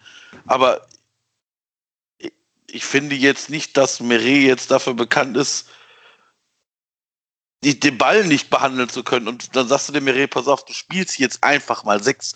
Also nochmal, das ist ja jetzt auch kein unfassbarer Dulli, wenn du dem sagst, du musst jetzt auf die sechs und hämmer da alles raus, was dir vor der Flinte läuft. Ob der das jetzt schlechter, also Marc Höger hat es jetzt nicht schlecht gemacht, aber das hätte man auch machen können. Also ich habe schon wieder gedacht, oh nein, bitte nicht. Ja, ich glaube halt, du denkst in der Situation, dass du eher den Spieler bringst, der da doch noch mal was beweisen will für Ja. seinen FC, als den, Gut, wo er kann weiß, dass der jetzt seit, seit Winter quasi sein. weg möchte Ja. und nur die Freigabe, also nur keinen neuen Verein gefunden hat. Ähm, ja, weiß ich nicht. Ist mir auch egal. Also, Ja, aber es ist ja gut gegangen. Aber ich habe Ja. kurzzeitig leichte Schnappatmung bekommen. Ich hatte kurz Sorge, er würde ihn als Rechtsverteidiger bringen, weil ja Benno Schmitz dann auch angeschlagen war. Das hat ja Markus Gisdol mal gegen Hoffenheim versucht im ersten Spieltag. Das war eine ganz hervorragende Idee gegen Kramaric. Ja, ja, super. Kann mich auch noch daran erinnern. Ja. Nee, aber zum Glück war das ja nicht der Plan. Ja. Puh. Haken an das Spiel oder wollt ihr noch irgendwas zu diesem Schalke-Spiel sagen? Ja, nee. Nö, ich glaube, da kann man einen Haken dran machen. Ja. Was ich auch sagen muss, ähm, ich habe das hier schon ein paar Mal gesagt, ich tue mich in dieser ganzen Corona-Zeit sehr schwer, noch große Emotionen zu entwickeln ähm, für den Fußball. Also wenn man zu Hause sitzt und das am Fernseher guckt. Die aller, allermeisten Spiele, gerade wenn sie ohne Beteiligung des FCs stattfinden, sind mir zu egal, als dass ich da irgendwas fühlen würde. Es ist mir scheißegal, ob Chelsea oder irgendein anderer Scheichverein da die, die Champions League gewinnt. Das ist mir komplett wurscht. Ich habe auch keine Aktien in Thomas Tuchel oder äh, Kai Havertz oder wie die alle heißen da bei Chelsea. Oder in Ilkay Gündogan oder sowas. Aber ähm, an diesem letzten Spieltag gab es jenseits des Köln-Spieles drei Situationen, in denen ich zumindest was gefühlt habe. Soll ich euch da mal mitnehmen auf meine emotionale Reise sozusagen? Ja, nimm mal mit. Das erste, gespannt. das erste ist so ein bisschen unpopular. Das, äh, da werde ich hier eine Minderheitenmeinung vertreten, zumindest bei dir, Marco. Das erste war diese totale, absolute Stille nach dem Abpfiff Werder Bremen gegen Mönchengladbach. Da war es wirklich, das haben die nachher bei Sky gezeigt, das habe ich nicht live gesehen, aber hinterher dann. Da war es wirklich mucksmäuschen still in der Sekunde, wo Bremen abgestiegen war. Ähm, auch Gladbach hat nichts gesagt, hat sich nicht abgeklatscht für den Sieg oder irgendwie irgendwas gemacht. Die waren einfach mucksmäuschen still und es war wirklich wie so eine, wie so eine Friedhofsstille. Und das hat mich schon, ja, jetzt natürlich nicht positiv, sondern hat mich einfach irgendwie schon betroffen gemacht, weil ich auch zu den Leuten gehöre, die Bremen nicht scheiße finden. Ich weiß, es ist gerade sehr äh, populär, dass man Bremen doof findet in so einer gewissen Bubble und dass man denen irgendwie so Mimimi-Haftigkeit unterstellt und so. Ich mag Bremen. Ich bin in der Zeit fußballerisch so sozialisiert worden, wo die mit ihrem äh, 442 und Jean Miku und wie die alle hießen, da die ganze, die ganze Bundesliga gerockt haben und sogar in Europa irgendwie, ich glaube, im Finale oder Halbfinale waren. Finale. Mit Özil dann später, genau. Gegen irgendeinen so einen osteuropäischen Verein. Ich weiß gar nicht mehr gegen wen. Oder was ein Holländer, ich weiß, egal, ist auch wurscht. Auf jeden Fall bin ich in der, in der, dieser Phase eben mit dem Fußball, äh, da habe ich in den Fußball verliebt. Und da war Bremen damals einfach eine geile Offensivmannschaft. Die hatten da halt Ailton, die hatten da Pizarro, die hatten äh, Mladen Kristajic und so weiter hinten drin. Das war gut und die, ich möchte nicht, dass die absteigen. Ich habe auch viele Freunde, komischerweise, obwohl die gar nicht norddeutsch sind, die aber trotzdem es mit Bremen halten und deswegen tut es mir für die auch ein bisschen leid. Ja, und diese Stille da am Ende, diese Grabesstille, die hat mich dann doch tatsächlich mitgenommen. Ich vermute, dass du, Marco, da ein bisschen anders drauf blicken wirst. Pff, äh, weiß ich nicht. Nee, also, also Bremen ist mir jetzt nicht egal. Also ich sage jetzt mal vorsichtig, wenn Augsburg abgestiegen wäre, hättest du jetzt wahrscheinlich ja Jubelarien von mir gehört oder Mainz oder ah, Wolfsburg oder irgend so ein nichtssagender Kackclub. Also ich stimme dir zu, Bremen ist für mich interessanter als diese, ich sag mal, vorgenannten Teams. Ähm, ich muss ganz ehrlich sagen, also ich finde Bremen auch irgendwie ja, also vielleicht liegt das auch einfach an, an dem, dem Ex-Trainer, an, an Kofeld. Ich fand Kofeld einfach nachher nur noch super nervig. Und so, ich sag mal, Nagelsmann in, in fußballerisch auch noch nicht erfolgreich. Also der hat ja auch zu jedem seinen Senf dazugegeben und so lustig in die Kamera gegrinst, wo ich denke so, Junge, ihr steigt ab. Und wenn ich dann den Baumann teilweise noch höre, der dann irgendwie noch nach dem Spiel irgendwie erzählt, ja, um Corona und blablabla. Ja, also sorry, tut mir leid. Also ihr habt jetzt in den letzten zehn Spielen irgendwie, glaube ich, zwei Punkte geholt. Jetzt, das hat jetzt nichts mit Corona zu tun oder ihr wart auch nicht in Quarantäne oder sonst was. Also, ich, wie gesagt, ich habe von auf, aus der Seite meiner Frau Verwandtschaft in Bremen wohnen. Deshalb weiß ich auch, dass Bremen wahnsinnig auch irgendwie mit Werder Bremen leidet natürlich jetzt aktuell. Aber ja, ich, ich sag mal so, die haben letzte Saison schon massiv Glück gehabt, dass wir am letzten Spieltag gefühlt alle 7,9 Promille hatten. Und ähm, hatten es da eigentlich schon verdient abzusteigen, haben es dann irgendwie doch noch gerettet und ob die es jetzt zurecht erwischt hat oder nicht, das weiß ich nicht, aber wenn du am Ende der Saison auf Platz 17 bist und absteigst, dann ist da irgendwo was Wahres dran, dass du zurecht absteigst. Ja, also ich habe äh, äh, Bremen ist eigentlich erst in den letzten Jahren so unsympathisch geworden. Eigentlich waren die vorher so ein Verein so für für jedermann. Ne? Also wenn du jetzt nicht gerade einen Verein in deiner Region hast, äh, es gibt ja auch Regionen, die gar keine Bundesliga-Vereine haben, äh, die haben sich dann gerne mal die Bremer ausgesucht, weil die ja auch lange Zeit die Bayern geärgert haben, weil die so ein ja, durchaus sympathisches Auftreten haben. Aber seit Kofeld und äh, da hat sich das geändert. Kofeld äh, bringt halt eine spezielle Eigenart mit. Ähm, das äh, merkt man ja auch, wenn man gerade jetzt in den Corona-Zeiten hat man ja noch deutlicher gehört, wie, ja, ich sage jetzt mal, wie assi die sich teilweise verhalten da unten auf der äh, äh, im Trainerbereich, in der, in der Coaching-Zone und so weiter.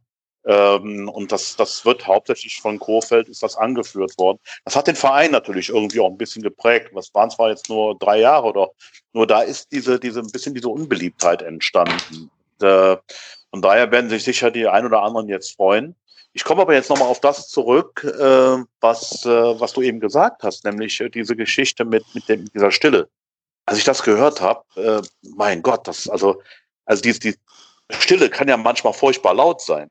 Und äh, das, äh, ich, ich habe das Spiel natürlich logischerweise nicht gesehen, aber so ähnlich muss es 1950 gewesen sein, allerdings mit Zuschauern, im äh, ja, verkappten Endspiel der WM 1950. Ich sage deswegen verkapptes Endspiel, weil es äh, damals noch Gruppen gab und äh, der erste gegen den zweiten sozusagen ein verkapptes Endspiel spielten. Letzter Spieltag der Gruppe Uruguay gegen Brasilien.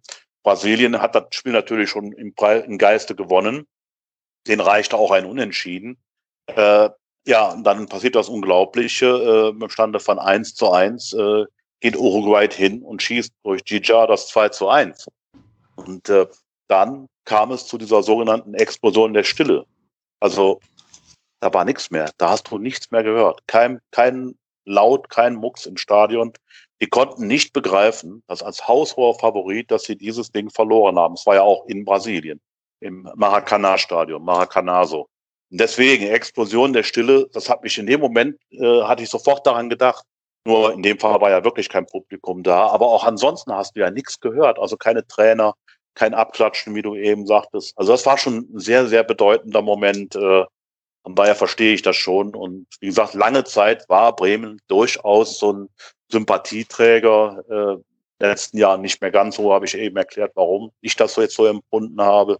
Aber im Grunde ist es so ein bisschen schade, äh, weil die Bundesliga natürlich noch unattraktiver wird, ja. wenn äh, immer mehr solche Vereine absteigen. Also, lass mir ehrlich sein, wir freuen uns immer, wenn da mal so ein großer mit absteigt. Ne? So, haha, jetzt gehen die auch mal runter. Ne? Aber irgendwann freuen wir uns vielleicht auch ein bisschen zu Tode, ne? weil, weil mhm. wenn wir jetzt noch nächstes Jahr drin bleiben, haben wir eine relativ unattraktive Liga vor uns. Also äh, das wird immer schlimmer. Ne? Also du hast ja bald nur noch Konzernvereine und diese ganzen Kleinen, diese Freiburgs, Augsburgs, Mainz und wie auch immer, machen alle Top-Arbeit. Aber irgendwie haben die doch nicht so dieses Standing wie die Stuttgarts, die Kaiserslauterns, die Bremens, wie der HSV und so weiter.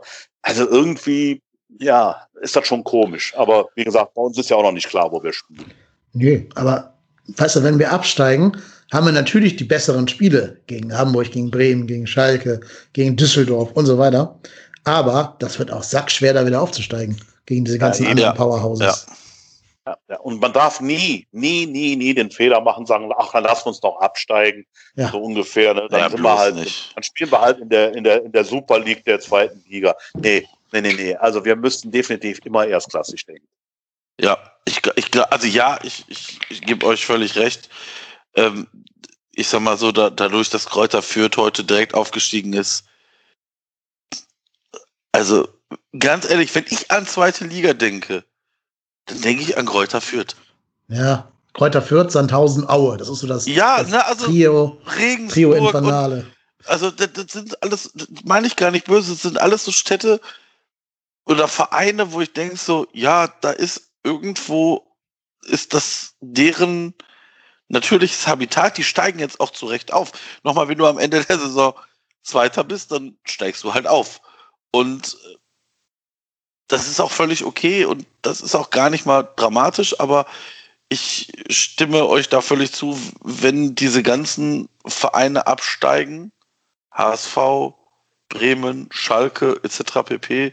oder in der zweiten Liga noch spielen wie Düsseldorf, aber auch Nürnberg oder so, das hat für mich auch einen anderen Klang im Namen, als wenn du gegen Augsburg, Mainz, Kräuter Fürth, Hoffenheim, Wolfsburg spielst.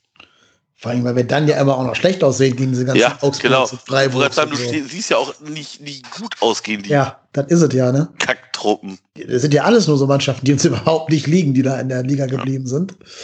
Ja, also es wird in beiden Ligen sehr schwer werden. Klar, wenn ich jetzt Opportunist wäre, würde ich hoffen, dass die absteigen, damit ich meine Heimspiele kriege. Gegen den HSV und gegen St. Pauli hat hier in Hamburg. Und gegen Bremen ist ja auch nicht weit von hier. Aber nee, äh, so opportun bin ich nicht. Ich will, dass wir drin bleiben, damit wir alleine schon die Finanzen wieder irgendwie in geregelte Bahnen kriegen.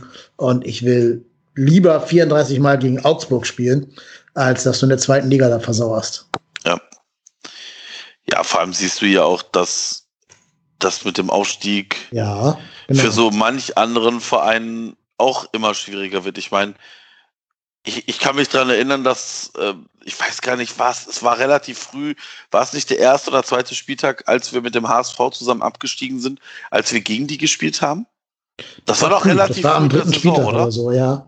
Da kann ich mich nämlich dran noch dran erinnern, dass Toni Schumacher damals irgendwie relativ großkotzig rum gesagt hat, ja, also hier spielen ja die beiden Aufsteiger, die werden sich, wir, wir machen untereinander Platz eins und Platz zwei aus. Ja, Mhm. also ich meine, wir sind nachher als Erster aufgestiegen, aber der HSV halt nicht. Und ja drei Jahre Saison, später, ne? Das hat er bei der Saisoneröffnung gesagt, glaube ich. Ähm, Oder bei der Saisonöffnung. aber genau, dieser Satz, den hat der HSV, glaube ich, zu wörtlich genommen und sich darauf ausgeruht. Und ja, wie gesagt, es ist kein Selbstläufer, da wieder aufzusteigen. Aber ich habe ja noch zwei andere Momente versprochen, in denen ich da so ein bisschen Emotionen hatte wieder mal. Einer hat sogar was. Bitte? Ja? Darf darf ich raten? Ja, bitte. Darf ich gerne. einen raten? Ja. Müller, äh, Gerd Müller-Rekord. Nee, das ist mir weitestgehend Wumpe. Ich gebe zu, ich habe es gar nicht mitgekriegt, weil da waren bei uns schon so viele Siegesfeiern hier. Das Lewandowski-Tor fiel ja erst in der 93. oder sowas. Äh, nee, nee, habe ich nicht mitgekriegt. Das war keiner meiner Momente. Aber es hat was mit dem Tor zu tun, bei einem Verein, dem mir vollkommen, vollkommen egal ist. Aber als Max Kruse das 2-1 für Union gemacht hat, ne, äh, da haben halt zum ersten Mal seit einem Jahr wieder Fans gejubelt im Stadion. Und das war jetzt ja nicht irgend so random Tor hier, Lewandowski 5-2 oder so, wo vielleicht ein paar Fans dann so ein bisschen applaudieren. Das war ja dieser typische Fanjubel, den wir jetzt alle so lange vermissen. So dieses, du siehst, der Ball kommt zu einem Spieler, der frei steht, also kommt dieser Jubel so ganz mit Anlauf von unten irgendwo aus, dem, aus der Lendengegend nach oben. Und dann entlädt sich dieser Moment im Stadion, als der Ball von Kruse über die Torlinie ging. Ähm, wie gesagt, Union ist mir scheißegal, aber dieser Moment, dass du wieder Fans über ein Tor jubeln hörst, Mhm. dieser, dieser, dieses explodierende, dieses explosionsartige Jubelnde, dieses Ja, das hat mir so gefehlt und das habe ich erst in der Situation gemerkt, als da wieder Fans waren bei Union. Ich glaube, da waren diese 2000 oder sowas, keine Ahnung. Und als die eben dieses Kruse-Tor, das war ja, glaube ich, auch relativ spät erst im Spiel, so last minute Nachspielzeit. Nachspielzeit, genau. Das sind doch die Momente, weswegen wir alle Fußballfans sind. Das ist in der, La in der Nachspielzeit und dann ja auch noch gegen Leipzig, was ja auch noch so mit oben drauf kommt, deinen Fans da irgendwie glücklich machst. Also doch, das hat mich, obwohl mir der, der Verein, wie gesagt, vollkommen egal ist, das hat mich tatsächlich mitgenommen. Ja, ja, das kann ich verstehen. Ja, ich auch. Äh, aber leider habe ich es nicht gesehen oder gehört, weil ich bin dann irgendwann komplett auf den FC und habe alles andere ausgeblendet und äh, habe es auch im Nachhinein irgendwie verpasst, das in der Sportschau noch zu gucken, die ich mir zwar angeguckt habe, aber auch etwas später. Und ich war ehrlich gesagt so fix und foxy. Ich habe, glaube ich, in dem Moment eingeschaltet, wo die gerade sozusagen übergeblendet haben aus diesem Spiel. Hätte ich gerne mitbekommen, aber werde ich mir vielleicht morgen noch mal reinziehen. Hm. Das war bei uns auch reiner Zufall. Wir hatten halt auf einem Bildschirm die Konferenz, auf dem anderen das Einzelspiel Köln. Und es war bei uns einfach gerade, dass wir eine Sekunde innegehalten haben, um zu durchzuatmen quasi nach dem, nach dem Köln-Tor. Und in der Sekunde fiel eben dieses Kruse-Tor. Ähm, und deswegen war mir zufällig gerade live on air, als es gefallen ist. Nee, der Müller-Rekord, war der für dich irgendwie relevant, Ralf? Du bist da ja. Ja, ja, ja, ja, ja. ja. Also ich muss dazu sagen, dass ich äh, ich war immer und werde äh, immer nur reiner FC-Fan sein, habe die Bayern immer gehasst, würde ich nicht sagen, aber nicht gemocht. Äh, war nie mein Verein. Es gab einen Spieler, den ich einfach wirklich äh, absolut bewundert habe, und das war Gerd Müller. Äh, ich vermute mal, ihr habt ihn ja auf Altersgründen nicht sehen können. Ihr kennt mhm. natürlich seine Vita, ihr kennt all das, was er geleistet hat und die Tore. Also ohne Gerd Müller, das sagt ja, die werden ja selbst nicht müde, die Bayern das immer wieder zu betonen, wäre dieser Verein niemals da, wo er heute steht. Und das ist auch so. Äh, ich meine, diese 40 Tore Saison, ihr müsst euch das mal vorstellen, da war nicht ein einziger Elfmeter dabei. Lewandowski hatte acht Elfmeter.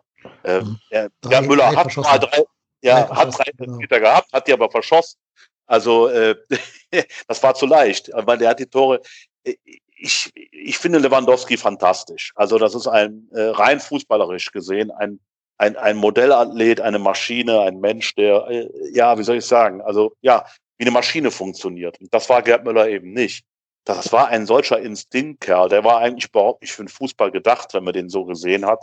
Also den hätte ich eher beim Ringen verortet oder äh, also überhaupt wie, wie der Kerl schon aussah, die, diese, diese kleinen, kurzen, dicken Beine und äh, also, aber was der da, wo der gestanden hat und wie der die Tore gemacht hat, ich meine, das waren relativ selten schöne Tore, aber äh, der war halt da und hat die Dinger gemacht und äh, also aus keiner Chance ein Tor zu machen. Also es gibt so ein exemplarisches Tor, das war in diesem sogenannten Jahrhundertspiel gegen Italien.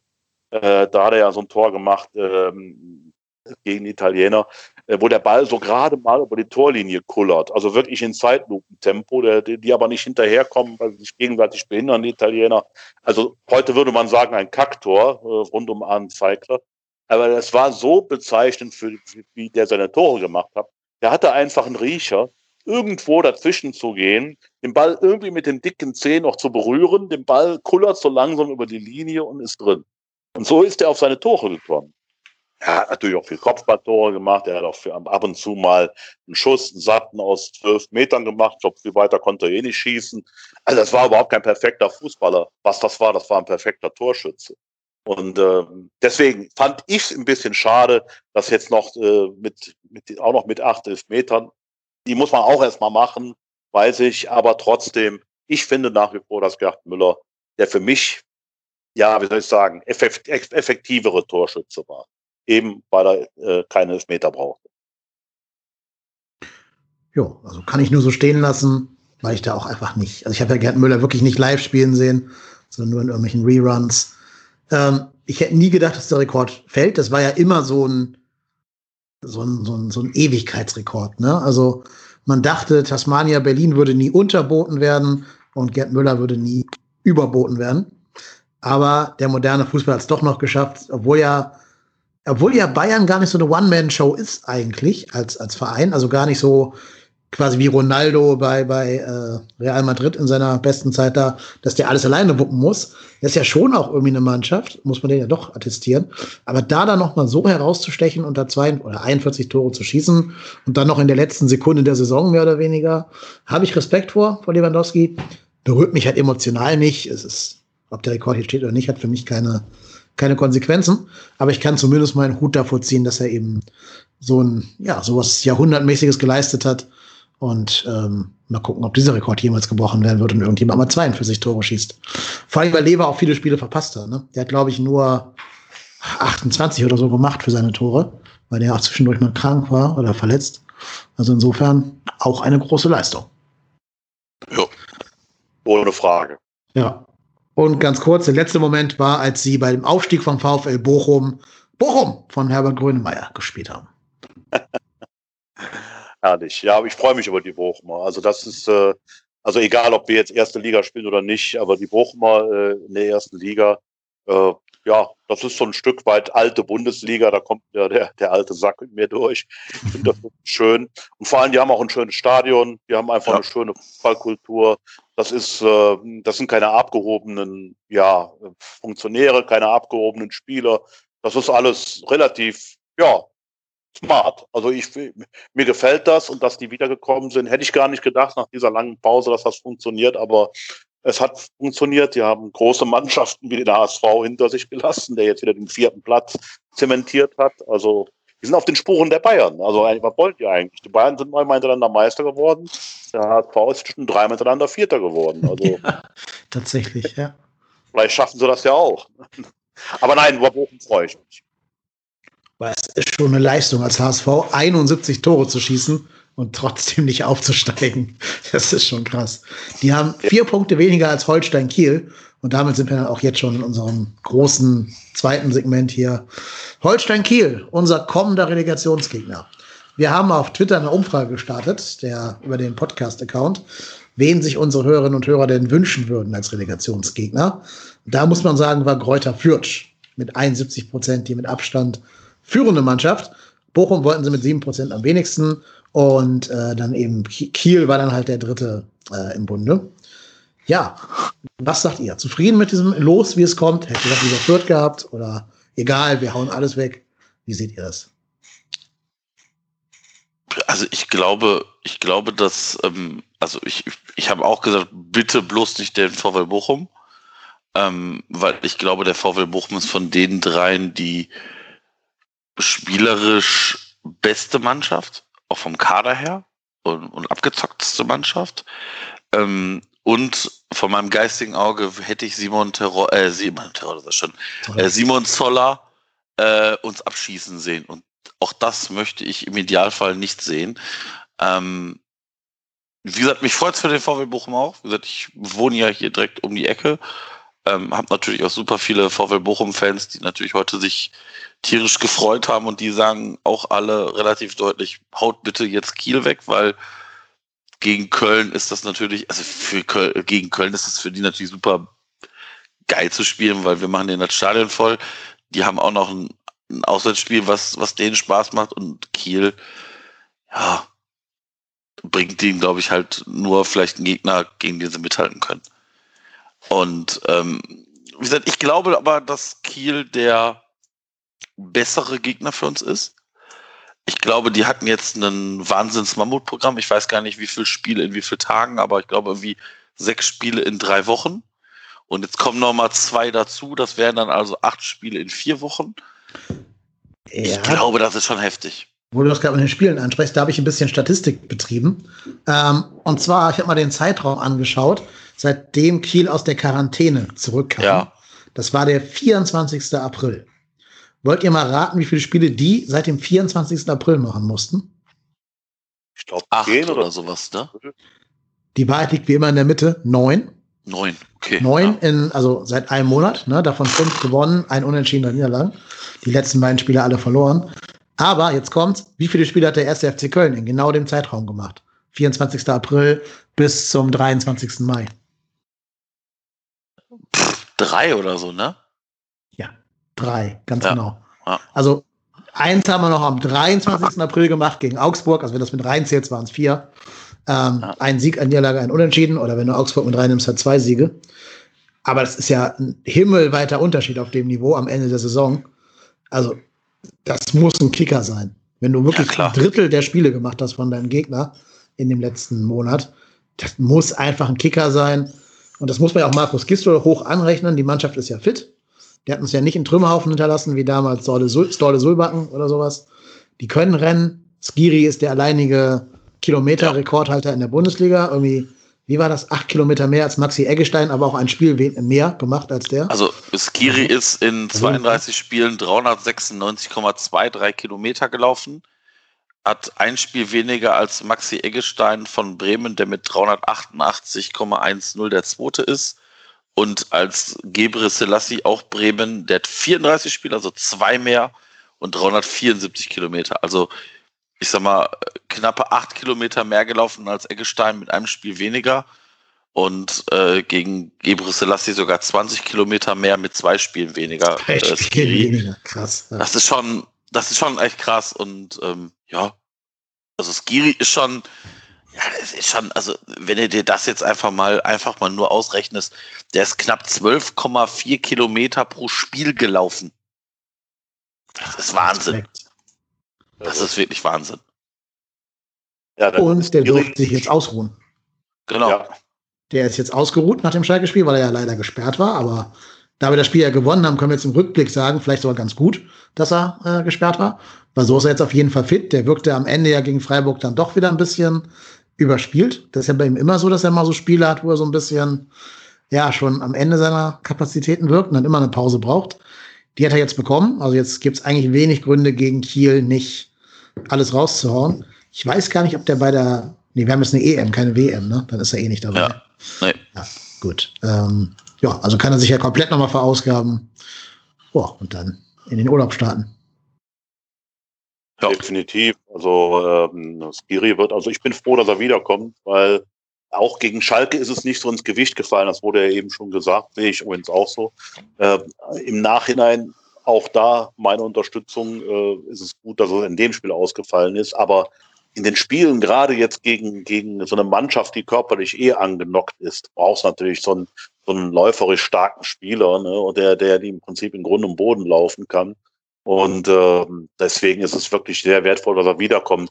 Wir waren, glaube ich, eben bei der Frage von dir, dass ähm, ob ähm, welcher Gegner mir dann gerne hätte. Ich war mir vorher gar nicht so klar. Ich habe dann irgendwann auch gesagt, von mir aus alle drei, also also nicht alle drei direkt hintereinander, das nicht, aber äh, einen von den dreien ist mir egal. Und dann während des Spiels heute, ich habe das also komplett verfolgt, habe mir einfach die Zeit heute mal genommen, unseren nächsten Gegner ansehen zu wollen. Äh, da habe ich dann so immer so ein bisschen hin und her gewechselt. Auf einmal denke ich, ja, vielleicht führt ja doch nicht schlecht. Dann ist ja noch dieser Schach vom Platz gestellt worden. Ja. Hm, auch nicht verkehrt, dann fehlt denn schon mal ein Sechser. Aber ich bin im Nachhinein wirklich heilfroh, dass es die äh, Fürther nicht geworden sind, weil das ja solche Mentalitätsmonster sind. Also unglaublich, was die an, an Rückständen schon aufgeholt haben und heute gegen nun mal eine alles andere als schlechte Mannschaft aus Düsseldorf mit zehn Mann äh, von 2-1 auf 3-2 das Ding noch zu ziehen, noch zu drehen. Also Respekt. Also da hätte ich jetzt nicht unbedingt gegen spielen wollen. Gerade weil unsere Mannschaft sich ja gegen solche Gegner besonders schwer tut. Äh, jetzt ist Kiel natürlich auch sehr stark gewesen. Ich habe das teilweise verfolgt, wie die in den letzten Wochen ja im Prinzip jeden zweiten Tag gespielt haben. Wurde ja auch gerade schon erwähnt. Und fand die jetzt auch nicht unsympathisch. Äh, Finn Bartens finde ich einen feinen Spieler äh, wenn auch schon mal älter, aber er ist nicht ganz so alt, wie er aussieht. Und äh, dachte ich auch, naja, die sind natürlich jetzt ziemlich platt, würde eigentlich auch passen. Ne? Also irgendwann habe ich mich am Ende für Kiel entschieden, sind es dann auch geworden. Und äh, ja, jetzt äh, ist natürlich die ganz große Frage. Äh, ist das jetzt gut oder schlecht, wie der Kölsche sagt? Wie seht ihr das? Ich glaube, von der Spielweise her kommt uns Kiel recht gelegen. Also ja. die haben zwar nominell die beste Abwehr der Liga, also 35 Gegentore ist durchaus respektabel, ähm, aber die spielen ja, die sind ja doch darauf bestrebt mitzuspielen. Die wollen ja doch nach vorne was initiieren und wollen sich nicht hinten verschanzen und dann vorne auf den Konter hoffen. Die wollen ja per Ballbesitz zu Torchancen kommen. Und gegen solche Gegner sahen wir diese Saison immer gut aus. Also jetzt auf einem höheren Niveau, aber wir sahen gegen Dortmund zweimal gut aus, gegen Leipzig zweimal gut aus. Ähm, das können wir, diese Art von Spiele, wo wir selber vielleicht nicht den Ball haben und einfach uns auf unsere schnellen Außen verlassen können, weil ja auch Jakobs zurückkommen wird. Der ist, glaube ich, auch nochmal so ein kleiner Faktor da in dem Spiel. Marius Wolf ähm, kann dann auch wieder von Beginn an ran, wie gegen Schalke. Also ich glaube, von der Spielweise her liegt uns Holstein Kiel am meisten. Und wie gesagt, die haben halt neun Spiele in einem Monat gemacht. Du hast da keine Ausreden, nicht zu gewinnen.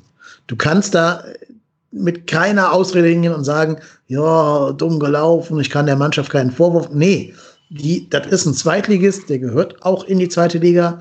Ja, die haben gegen Bayern gewonnen im Pokal. Herzlichen Glückwunsch, äh, gut gemacht. War ein tolles Spiel. Haben danach 5-0 gegen Dortmund in der zweiten Runde dann verloren, also im Halbfinale. Ähm, und wenn du gegen die verlierst, dann ist es halt auch verdient abzusteigen. Die machen da einen fantastischen Job. Die haben auch das Problem, dass ihnen alle zwei Jahre von Köln die besten Spieler und besten Trainer weggekauft werden. Aber gerade von diesen Spielern erwarte ich jetzt auch Leistung in dem Spiel. Also, wenn Herr Drexler spielen darf und Herr Tichos wird ja spielen dürfen, von den beiden erwarte ich 110 Prozent gegen ihren alten Arbeitgeber. Ähm, die wollen sich nicht von denen in den Sack hauen lassen. Und da erwarte ich gerade von Tichos mindestens so eine Leistung wie gegen Schalke, nur halt, dass Kiel nach vorne mehr machen wird als Schalke. Ähm, gibt es für mich keine Ausreden. Du hast diesen Verein halt systematisch klein gekauft, jetzt musst du halt auch besiegen. An anders geht's nicht. Ja, ja, also ich habe so das, es gibt so eins, was mich so ein bisschen fast nervös macht. Äh, das ist nämlich äh, meine ganz ureigene Kölsche Zuversicht, dass selbst wir das eigentlich nicht verkacken können. Ja. Äh, das ist, man muss aufpassen, diesen Satz richtig zu verstehen. Der ist etwas kryptisch, aber das ist eine Warnung vor der Kölsch eigenen Überheblichkeit. Das wirkt ja auf dem ersten Moment, auf der, ganz, der ganzen Kieler Umstände, viele Spiele, komplett platt, mental leer, jetzt was verloren, der FC hat was gewonnen. Äh, das wirkt ja auf viele dann tatsächlich wie ein Freilos. Ich bekam heute von einigen äh, Journalisten, auch überregionalen Journalisten, im Prinzip schon so, eher schon so fast so Art Glückwünsche, äh, dass wir jetzt so auf diesen Gegner treffen und jetzt Favorit bist. Aber ich sag mal, wenn dem FC eines nicht besonders gut liegt, ist es die Favoritenrolle. Mhm. Also du darfst und musst natürlich selbstbewusst in so ein Spiel gehen. Aber auf gar keinen Fall überheblich. Das wird kein Spaziergang. Und davor muss gewarnt werden. Und auf der anderen Seite muss man aber auch wieder sagen, der FC hat jetzt schon mal das ein oder andere Endspiel gewonnen. Das heißt, so ganz, also wir haben schon einen Grund, auch zuversichtlich da reinzugehen. Ähm, das Schalke-Ding ist ja noch mal oben drauf dazugekommen jetzt. Ne? Das, ich meine, die Art und Weise da kurz vor Schluss, wir waren ja abgestiegen, ne? also darf man nicht vergessen. Virtuelle Tabelle waren wir abgestiegen. Und dann machst du auch noch dieses Tor, das setzt natürlich noch mal Kräfte frei. Ne? Also wir sind klar im Vorteil, aber wir dürfen um Gottes Willen nicht den Fehler machen, zu denken, das wäre gelaufen, weil dann wird nämlich das passieren, was so typisch FC wäre, nämlich dass wir diesen Vorteil hergeben, gegen so einen Gegner dann ausscheiden. Das wäre dramatisch schlecht. Ja, nee, das stimmt. Das ist auch meine ganz große Sorge. Wir haben auch eine Twitter-Umfrage gemacht, ob wir gegen Kiel die Klasse halten oder absteigen werden. Da sagen 83 Prozent, dass wir das schon schaffen werden. Und das ist ja meistens der Anfang vom Ende bei uns. In der Tat, wie du gerade gesagt hast, Ralf. Favorit sein liegt uns in der Tat sehr selten. Auch gegen Schalke waren wir der Favorit und haben uns da ordentlich einen abgewürgt, muss man ja schon so sagen, ähm, bis wir das Tor dann endlich erzählt haben. Aber trotzdem, also du bist ja auch nicht Favorit, weil du Erstligist bist. Du bist ja auch der Favorit, weil die halt wirklich auch um Zahnfleisch gehen. Und das nächste Spiel ist ja schon Mittwoch. Die haben jetzt ja nicht eine Woche Zeit zu regenerieren und irgendwie nochmal ins Quarantänehotel zu gehen oder so. Die müssen jetzt das zehnte Spiel in einem Monat machen. Das ist das, was sonst Bayern abreißen muss als Pensum oder Dortmund oder Leipzig oder so, die dafür den Kader haben. Diese, diese Kadertiefe hat Kiel nicht. Da sind auch noch zwei Spieler gesperrt. Da sind nämlich Meffert und Mühling gesperrt, weil die jeweils ihre fünfte gelbe Karte gesehen haben.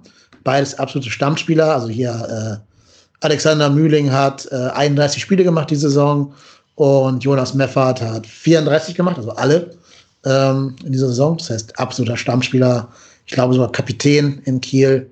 Ähm, ja, das ist ja auch nochmal ein Bonus für dich, wenn, wenn da die, das gesamte Mittelfeld von denen quasi ausfällt. Ähm, bei uns sind alle da. Bei uns können alle mitspielen. Ähm, ich weiß nicht, ob Elvis irgendwie längerfristig angeschlagen ist. Der konnte ja nicht mittun gegen Schalke, aber ja, das könnten wir, glaube ich, kompensieren. Ich hoffe, dass Anderson nicht wieder irgendwelche, dass das Knie nicht wieder reagiert, äh, bis Mittwoch jetzt dass er es äh, irgendwie Bild, so schafft. Die, die ja? Bild hat geschrieben, er fällt definitiv aus. Ja, super. Ja, Halleluja. Äh, ja. Ich habe es mir fast schon gedacht. Der, der Typ kann leider keine drei Spiele in sieben Tagen machen. Ich hoffe nur, dass er jetzt zumindest ausfällt, um im Rückspiel dann fit zu sein. Sagt die Bild da was zu? Ich lese gerade den Bericht, der kam äh, ja vor kurzem sturmlos in den Relegationskampf. Äh,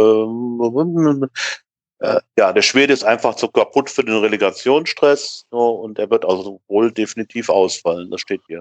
Fehlt gegen Kiel. Warte mal, beim Heimspiel fehlt gegen Kiel fehlt Anderson definitiv. Okay. Funke muss mit falscher Neun agieren, ja. Ja, okay. ich hab's, ich hab's gerade schon so ein bisschen geahnt, weil ich dachte, der kann ja nie nach einem Spiel danach sofort wieder trainieren. Und jetzt muss der quasi 90 Minuten gehen oder irgendwie 85 Minuten gehen. Das ist, ja, ich habe so ein bisschen befürchtet, als ich gerade angedeutet habe. Ändert natürlich ein bisschen was. Ändert was an der gesamten Herangehensweise. Da musst du da wieder André Duda auf die falsche Position ziehen oder weiß ich auch nicht, dir was ganz anderes überlegen, was ganz Wildes, womit keiner rechnet. Dürfen wir eigentlich, wie, wie ist das denn? Dürfen nur die Spieler spielen, die jetzt im Quarantänehotel Ja. sind? Ja, Also kannst auch nicht Emanuel Dennis noch begnadigen irgendwie. nein. Ich, ich weiß nicht, ist der, ist der nicht im nee, Quarantänehotel? nee, nee, ist er nicht. Ja, Bobots, Lemperle und, und äh, Ja, Dennis sind raus. einsetzbar dann in dem Fall. Gerade Lemperle hat gerade wieder zwei Tore geschossen, der bei der U21, da kommen wir gleich noch drauf. Hätte ich als Option spannend gefunden, sage ich jetzt jede Woche gebetsmühlenartig. Aber ja, scheiße. Ändert das was für dich, Marco, dass äh, Anderson nicht dabei ist? ist schon ein bisschen Downer gerade. Mhm. Ähm, Muss ich auch zugeben. weil ich finde, Anderson.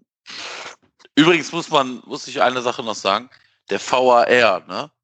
Nimmt nicht nur mir die Freude, der nimmt mir auch noch tatsächlich den, den Ausgleich in unserer verkackten Torwette, ob Hunte, Huntela hat mit zwei Toren Ja. doppelt so viel Tore in der Rückrunde gemacht Ja. wie alle Stürmer beim FC zusammen. Ja, wie alle einer Stürmer, ganz genau.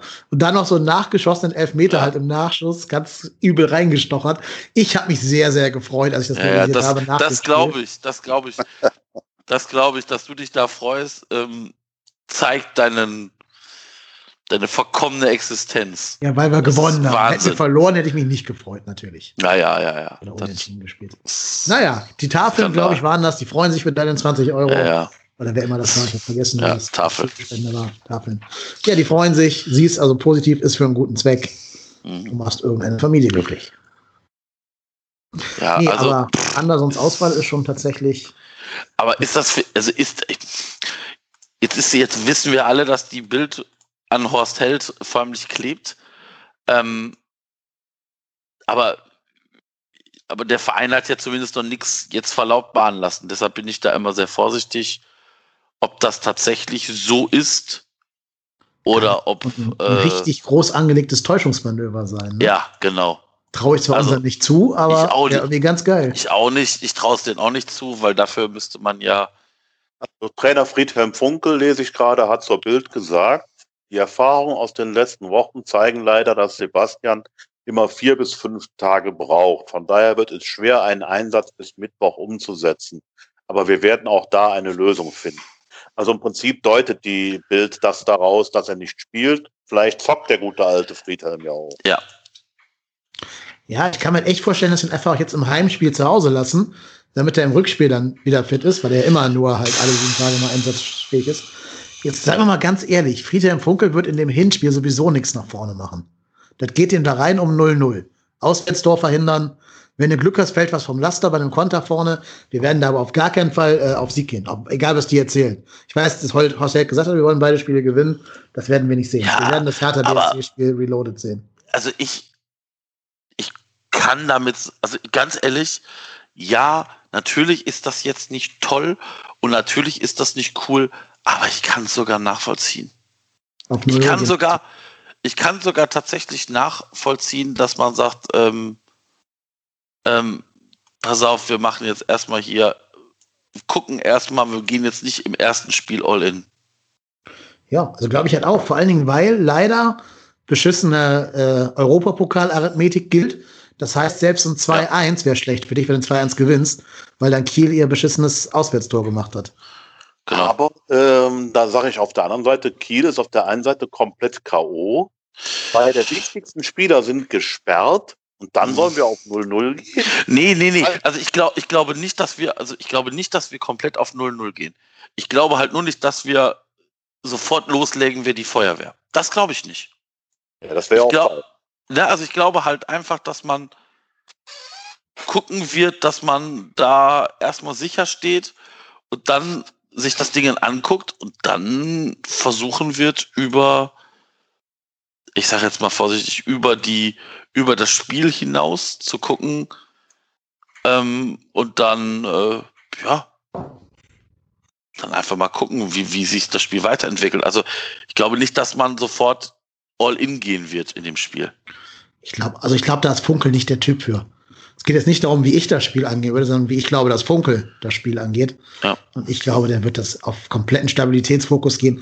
Selbst ein 1-1 ist ja schlecht für dich, wegen, oder 2-2 oder so, wegen dieser Auswärtstorregel. Deswegen befürchte ich, so wie ich, wie ich ihn kennengelernt habe in den sechs Spielen, die jetzt hier war, geht es ihm darum, die Null hinten stehen zu haben wegen Auswärtstoren. Und dann im Rückspiel hoffen, dass da vielleicht Anderson wieder mittun kann. Hector nochmal einen guten Tag erwischt. Also ich, ich schätze ihn als Trainer so ein. Ja, also letzten Endes muss man ganz klar sagen, äh, dass er natürlich da auch die Erfahrung hat und äh, solche Situationen auch kennt. Und äh, er, er glaubt, er kann auch seine Mannschaft ganz gut einschätzen. Das muss man ihm letztendlich dann zugutehalten. Er trägt auch die Verantwortung dafür. Hinterher kann man natürlich dann immer leicht sagen, es war falsch, äh, gebe ich ja auch zu, das mache ich ja dann auch schon mal gerne.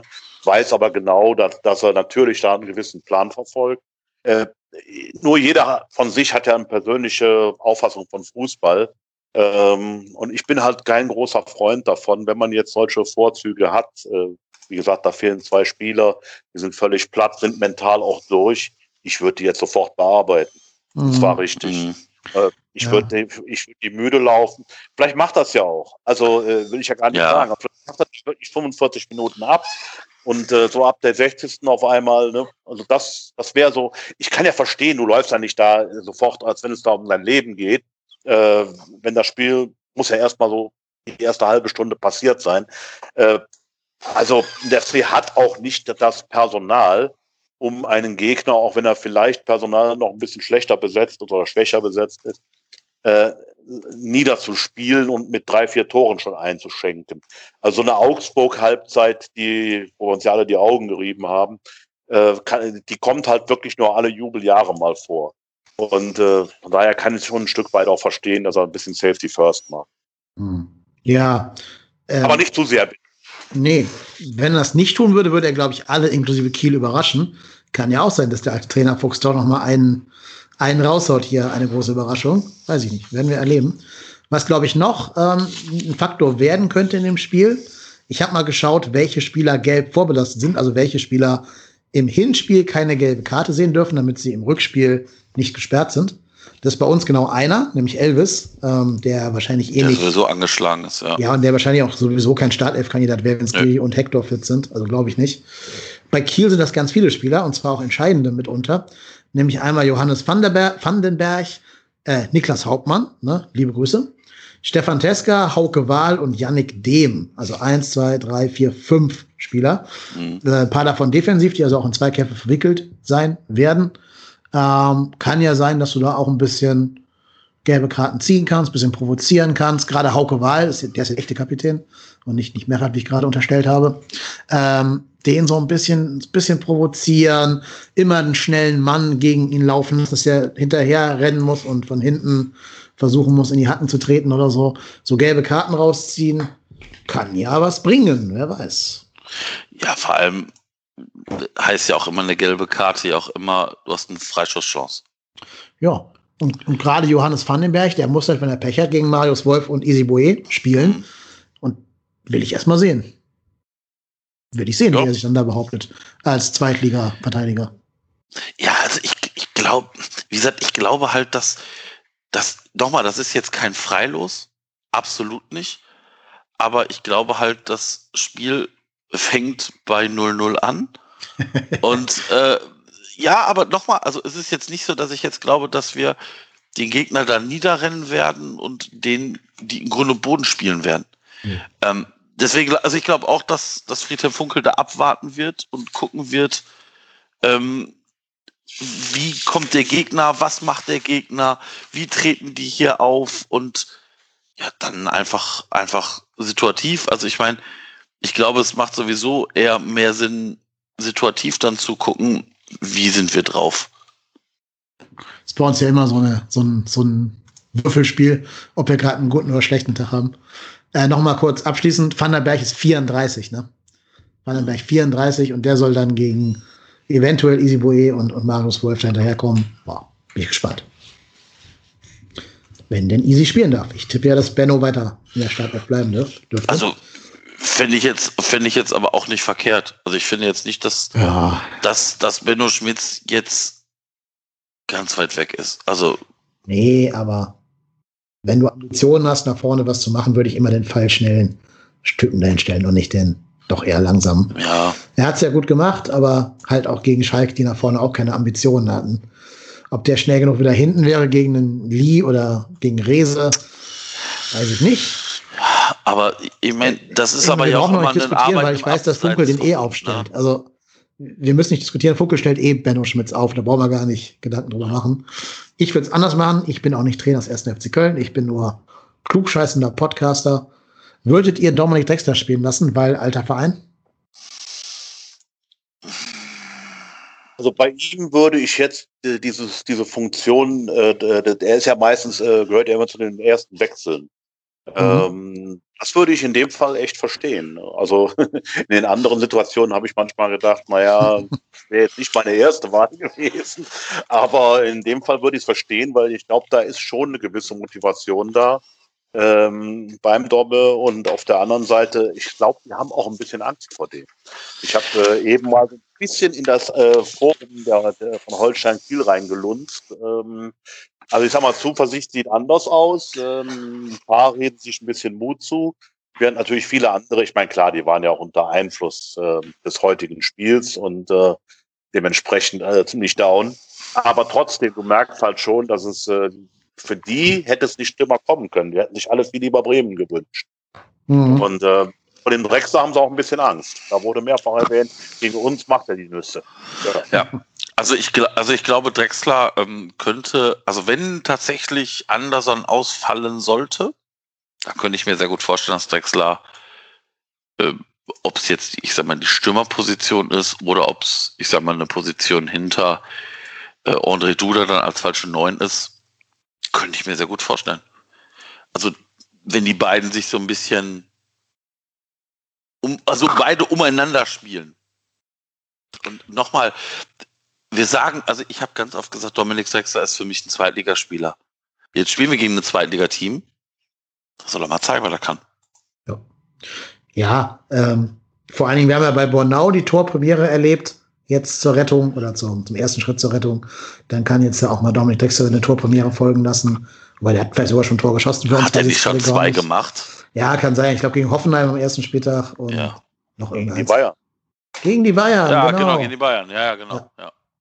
Stimmt. Torwart, aber sein, aber- sein Rückrundentor, Ich wollte sagen, drei Tore ist, ne, ich mein, ja, aber klar, also ich, ich nochmal, ich sehe das, ich sehe das nicht so, dass, äh, dass das und was man auch dazu noch sagen muss bei Kiel, die haben jetzt natürlich drei, zwei Niederlagen am Stück, ne? hm, Die haben jetzt, die haben jetzt gegen, gegen ähm, Karlsruhe und gegen Darmstadt verloren, beide Spiele, hätten jeweils mit einem Sieg es klar machen können. Ich glaube halt, dass das halt für die durchaus ein Wahnsinns-Downer ist. Ja, die waren ja auch schon mal ein bisschen weiter vor Fürth, ne, tatsächlich.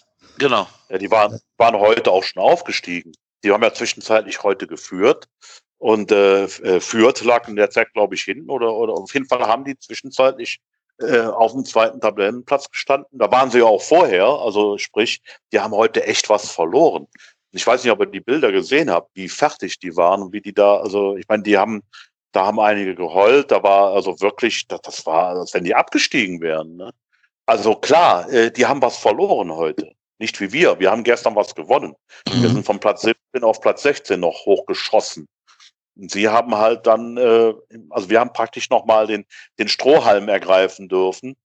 Äh, und bei ihnen war es schon so, dass sie mit einem Bein schon in der ersten Liga waren. Ja. Und äh, das musst du vom Kopf her erstmal verarbeiten. Vor allen Dingen äh, die mentale Frische nochmal aufzubauen, nachdem du körperlich in den letzten Wochen, Ja. wie gesagt, neun Spiele, wir drei in der Zwischenzeit. Also das ist schon, ich meine, sorry, da liegt der Ball liegt wirklich auf dem Elfmeterpunkt. Ne? Also wir sind alle ein bisschen FC geschädigt, aber normalerweise, normalerweise, wenn der FC ein normaler Verein wäre, das darf einfach nicht schief gehen. Also wenn du das Ding jetzt wirklich noch versemmelst, dann hast du es A verdient. Hast du es nicht verdient, ja, genau. Ja, dann hast du verdient, dass du absteigst, genau, Genau. oder nicht Ja. drin zu bleiben. Aber dann ist auch wirklich, aber dann ist wirklich ganz schwer was schiefgelaufen. Und da muss ja wirklich mit ganz eisernem Besen gekehrt werden. Das muss ja sowieso passieren. Also kann ja keiner jetzt hinterher sagen, wenn wir das Ding gewonnen haben, nach dem Motto, hey, hey, super, jetzt freut euch Köln. Ja, wir freuen uns, super, aber das muss trotzdem Folgen haben. Also das, das wäre ja wahrscheinlich heute unser normales Thema gewesen, wenn nicht die Relegation, die wir alle noch nie erlebt haben, äh, gekommen wäre. Äh, deswegen reden wir ja heute anders. Ja. Genau. Ja, das heben wir uns für die Saisonabschlussfolge auf, wenn wir wissen, wo wir gelandet sind. Ich hätte noch War zwei Themen. Ich hätte noch zwei Themen auf meiner Themenliste, da kannst du aber auch gerne nochmal heiß drehen. Ähm, das eine war eine Hörerfrage, die mich per Pri Privatnachricht erreicht hat. Da können wir, glaube ich, recht schnell eine Einschätzung zu geben. Die Frage des Hörers war, hätten wir auch mit Markus Gistol Platz 16 und die Relegation erreicht? Nein. Nein. Nein. Nein. Gut. Danke, das war die Kann- Hörerfrage der Woche.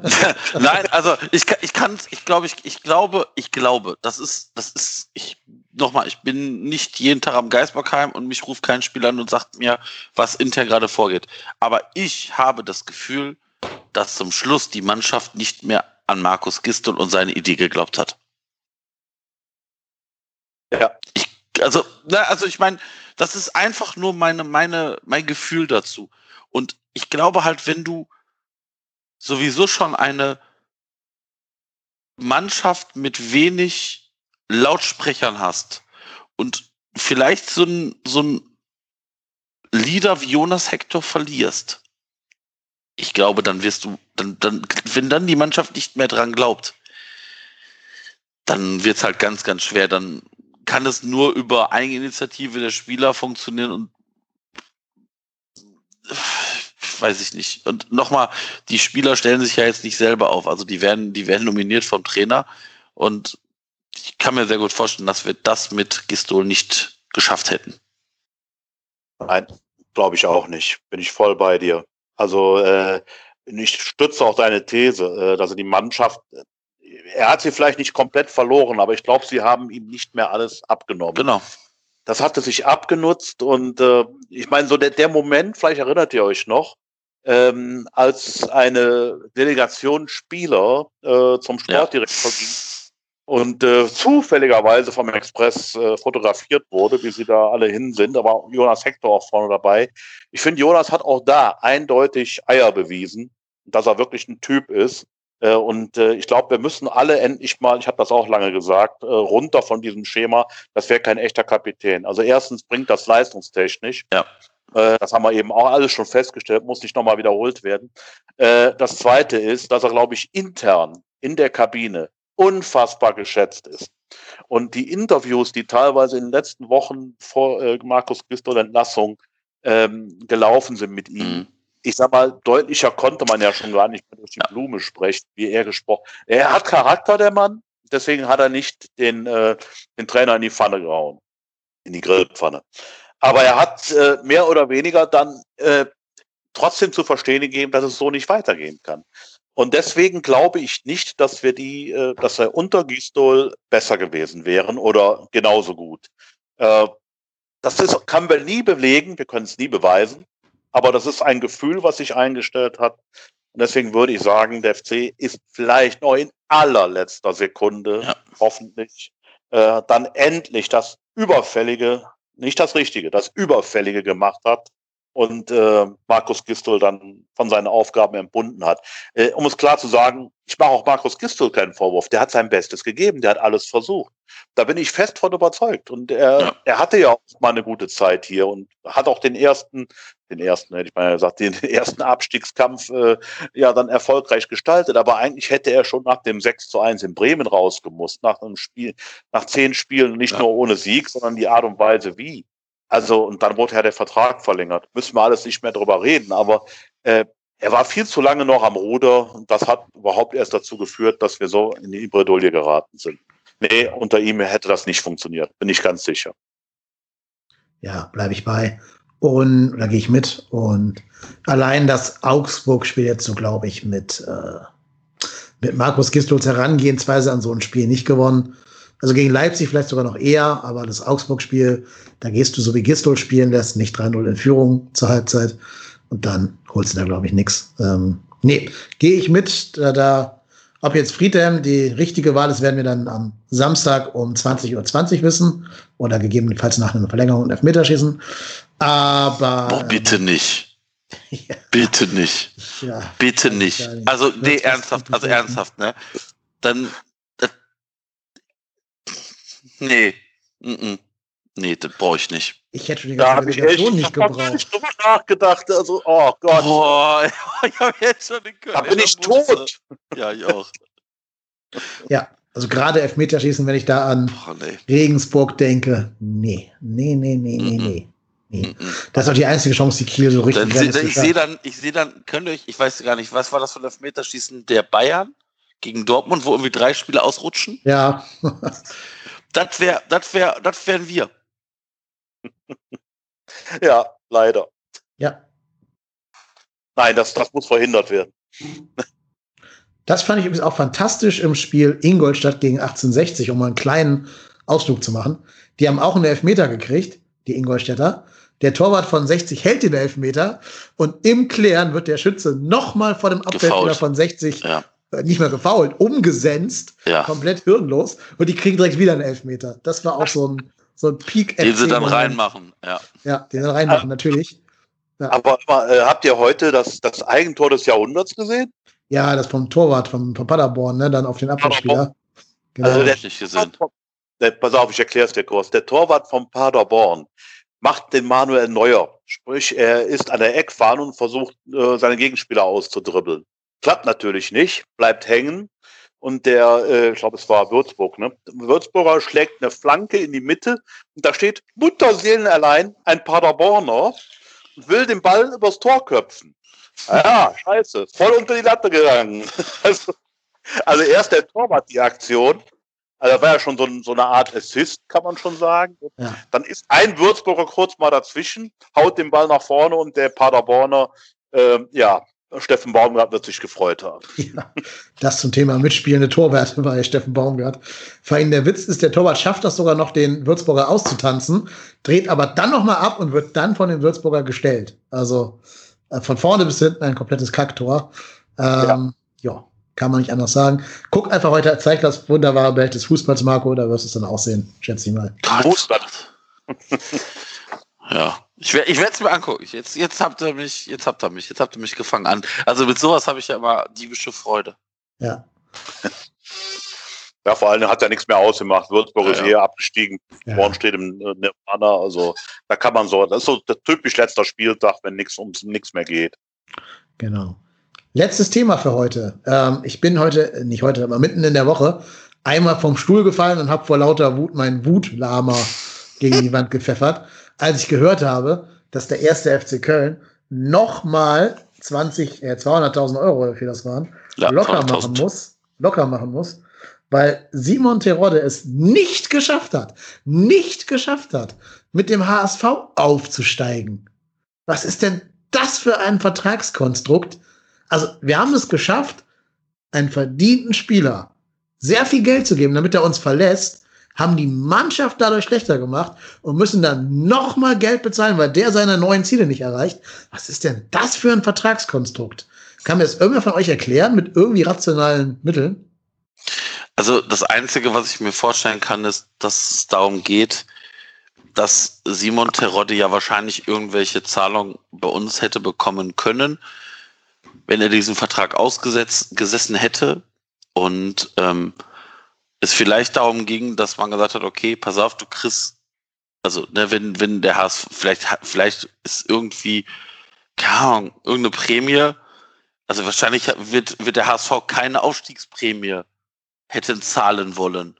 Und dann hat man wahrscheinlich gesagt, komm, bevor der, bevor das Ding daran scheitert, zahlen wir die. Das ist für mich die einzige logische Erklärung.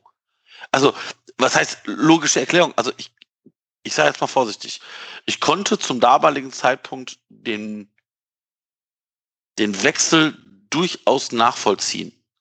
Wenn, also wenn Giston wirklich sagt, ich kann mit diesem Spieler hier nichts anfangen und der wird bei mir nicht mehr als drei Spiele machen, wenn er eingewechselt wird, dann kann man das verstehen. Also, ne, weil Terodda wird nicht schlecht verdient haben bei uns. Ähm, dass man allerdings den, dem Geld nachgeworfen hat, damit er wechselt, das habe ich nicht so ganz nachvoll nachvollzogen. Ähm, und ich sag mal so, dass das mit den 200.000 Euro rausgekommen ist, ist natürlich Peak FC, ne? Das ist natürlich wahnsinnig, wahnsinnig gut, dass das jetzt nochmal rauskommt, wo ich sag mal, wir die halbe Saison ohne tatsächlichen Stürmer gespielt haben. Ja, das ist ja der, der Witz daran. Äh, äh, ich ich habe es eigentlich nie so richtig verstanden. Also äh, die ganze Aktion, weil klar, äh, dass der FC Geld sparen musste, das war logisch, das wusste jeder, gerade in den Corona-Zeiten etc. pp. Außerdem mussten ja die teuren äh, Vertragsverlängerungen für Horst Markus Gistol ja irgendwie reinvestiert, also bezahlt werden. Ja, äh, aber jetzt mal ernsthaft. Äh, am Ende, ich habe jetzt mal den Geistblock äh, nochmal aufgeschlagen. Es ist ja tatsächlich so, dass der am Ende der Saison hat der FC ja durchaus etwas gespart, aber das Gleiche im Prinzip aber auch wieder ausgegeben. Jetzt auch mit diesen 200.000 kommt es dazu, dass man eine Million Euro an Abfindung gezahlt hat und die gleiche Summe aber auch gespart hat. Das heißt, äh, im Prinzip ein Nullsummenspiel erreicht hat. Allerdings ohne Stürmer. Also wir hätten einen Stürmer mehr gehabt und hätten letztendlich äh, trotzdem äh, das gleiche Geld ausgegeben. Ne? Also ja. äh, das und dann hätte der vielleicht selbst wenn er nur fünf Tore gemacht hätte, hätten, wir, hätten die vielleicht gereicht, dass wir heute gar nicht über eine Relegation reden müssten. Der muss ja nur jetzt also ein Tor gegen Kiel machen. ist ja ein Zweitligist. Das macht er doch immer. Das ist seine, seine Daseinsberechtigung, gegen Zweitligisten zu treffen. Also, und Anderson ist ja kaputt, wie wir gerade gehört haben. Das heißt, der wäre jetzt wahrscheinlich zum großen Retter der Saison geworden, tatsächlich. Und du wirfst das ihm Geld hinterher, damit er dich verlässt. Da sind wir nämlich bei dem, was ich eben schon sagte. Das ist ja nur ein Punkt von vielen, weswegen ja Horst Held nicht umsonst äh, so in der Kritik steht und äh, deswegen halt auch äh, viele Dinge ja, darauf hindeuten, dass ähm, ja, dass es egal wie es am Ende ausgeht, äh, die Geschichte dann für ihn dann vielleicht doch beendet ist. Ähm, wir, wie gesagt, wir machen heute keine keine Saisonanalyse, ist ja auch schon spät jetzt, aber äh, das sind aber Themen, die dringend besprochen werden müssen und das darf jetzt nicht an den Ausgang der Relegation hängen. Weil das ist jetzt zwei Spiele, äh, entscheiden nicht über eine gesamte Leistung, sondern man muss da die, seine Gesamtwirken verfolgen. Und da muss dringend drüber gesprochen werden. Im Prinzip über alles, nicht nur über Horstel. Ja, also alleine, auch wenn der Abschießkampf ausgerufen wurde, muss man mal gucken, wie viel Geld wir eingesetzt haben, wie viel Geld Bielefeld und wie viel Geld zum Beispiel Mainz und so eingesetzt haben und was dabei am Ende rauskam für uns und für die und das dann kritisch hinterfragt werden. Machen wir alles in der Saisonabschlussfolge, äh, wie du schon gesagt hast. Es ist mir noch ein Anliegen, eines zu sagen, also eine Sache richtig zu stellen, die gerade wieder durch die Presse geistert. Es wird hier immer von gewaltbereiten, aktiven Fans geredet, die da vor dem Stadion waren am, am Samstag und Krawall gemacht hätten. Nach allem, was wir wissen, nach allen Quellen, die wir haben, und ich glaube, da haben wir drei zusammen schon ein paar mehr Quellen, waren die Leute, die vorm Stadion waren, keine aktive Fanszene, das waren einfach nur Menschen, die dem Spiel entgegengefiebert haben, also dem Abpfiff entgegengefiebert haben, vielmehr. Ähm, da waren vielleicht auch vereinzelt ein paar Ultras dabei, die ja da geblieben sind, aber die Ultras sind weitestgehend geschlossen nach dem, dem Bus willkommen heißen äh, abgezogen, haben das Spiel halt irgendwo anders geschaut, keine Ahnung, auf jeden Fall nicht auf den Jahnwiesen. Und was man so hört, ging da auch sehr, sehr, sehr viel Aggressivität oder Eskalationsverhalten von der Polizei aus. Mich erinnert das Ganze so ein bisschen an die sogenannte Schande von London, bei der wir, glaube ich, alle dabei waren und wissen, dass das keine Schande war, sondern nur ein, ein Medienspin in diese Richtung, ein Framing. Das sehe ich jetzt schon wieder. Man kann sich denken, warum manche Leute das Interesse daran haben, das so zu framen, aber nochmal, wir aus unseren Quellen wissen, glaube ich, ganz gut oder können es vermuten, wir waren selber nicht dabei, aber können es vermuten, dass das, was in den Medien steht, nicht den Tatsachen entspricht. Ja, also ich meine, ja, ja, also ich, ich, äh, ich, also wie gesagt, meine Quellen sagen das ziemlich deutlich, dass die Aggression da durchaus von der Polizei ausgegangen ist. Natürlich wird es da auch Leute gegeben haben, die vielleicht mal irgendwas geschmissen haben oder ein Bengalo abge abgebrannt haben.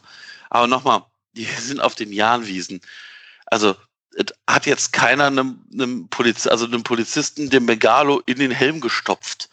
Und wenn, weißt du, ich meine, jeder von uns, also ich weiß nicht, ich weiß nicht, ob das, ob das Ralf auch schon kennt, aber ich gehe davon aus, also wenn dann diese, ich sag mal, Turtles da ankommen und du stehst da einfach, das ist jetzt nicht deeskalieren. Und ich habe es auch leider noch nicht erlebt, dass, dass dann von den Leuten eine Deeskalation ausgeht, sondern die treten da in Mannstärke auf, dann machen die sich breit, dann wirst du da angeblafft oder angebrüllt oder kriegst sogar eventuell schon einen verplätet. Also, ja, es ist, und ich glaube halt auch, das Ganze wird halt aufgebauscht. Dann, dann gibt es irgendwelche kleinen Videos, die sind zwei Minuten lang. Warum sind die zwei Minuten lang? Nicht, weil die zwei Minuten informativ sind, sondern weil das ganze Videomaterial, was so schlimm ist, in zwei Minuten gepackt wird. Und ähm, ich glaube halt auch, dass das halt sehr viel Meinungsmache ist. Also ich meine, nochmal, da ist, sind keine Spieler irgendwie gejagt worden. Also, ne, gucken müssen wir gar nicht so weit gucken. Da brauchen wir nur mal gucken, was unser letzter Gegner da, äh, die Fans gemacht haben. Und wenn ich dann lese, ja, äh, die, die, die äh, haben unter Polizeischutz trainiert und die Spieler mussten separat nach Hause gefahren werden. Ja, Leute, also ich glaube, ich glaube, diese ganze Mannschaft und auch dieser ganze Verein ist teilweise so weit weg mittlerweile von dieser Fanbasis. Ich kann mich an keine Situation, doch an eine Situation dieses Jahr erinnern, wo es mal fantechnisch ein bisschen heikel war. Das war hier Spackengate mit Drexler, aber auch da wissen wir aus ziemlich ganz sicherer Quelle, dass dem Spieler im Einzelgespräch mit Leuten der aktiven Fans hin und Ultras nicht Schläge angedroht worden ist, sondern gesagt, Jungs, das fanden wir jetzt nicht so cool, aber wir unterstützen euch, wir, will, wir wollen das gemeinsam erreichen. Bitte fokussiert euch. Und nochmal, dem ist nicht gesagt worden, wir wissen, wo du wohnst und wenn du morgen nicht weg bist, kannst du gucken, wie du wegkommst. Und deswegen finde ich das immer alles aktuell ein bisschen sehr übertrieben, was so in den Medien ansteht. In manchen Medien muss man auch sagen. Ja, in manchen, man weiß ja auch in welchen. Ja. Umso besser wäre natürlich für Dominik Drexler, wenn er das Siegtor gegen Kiel schießen würde.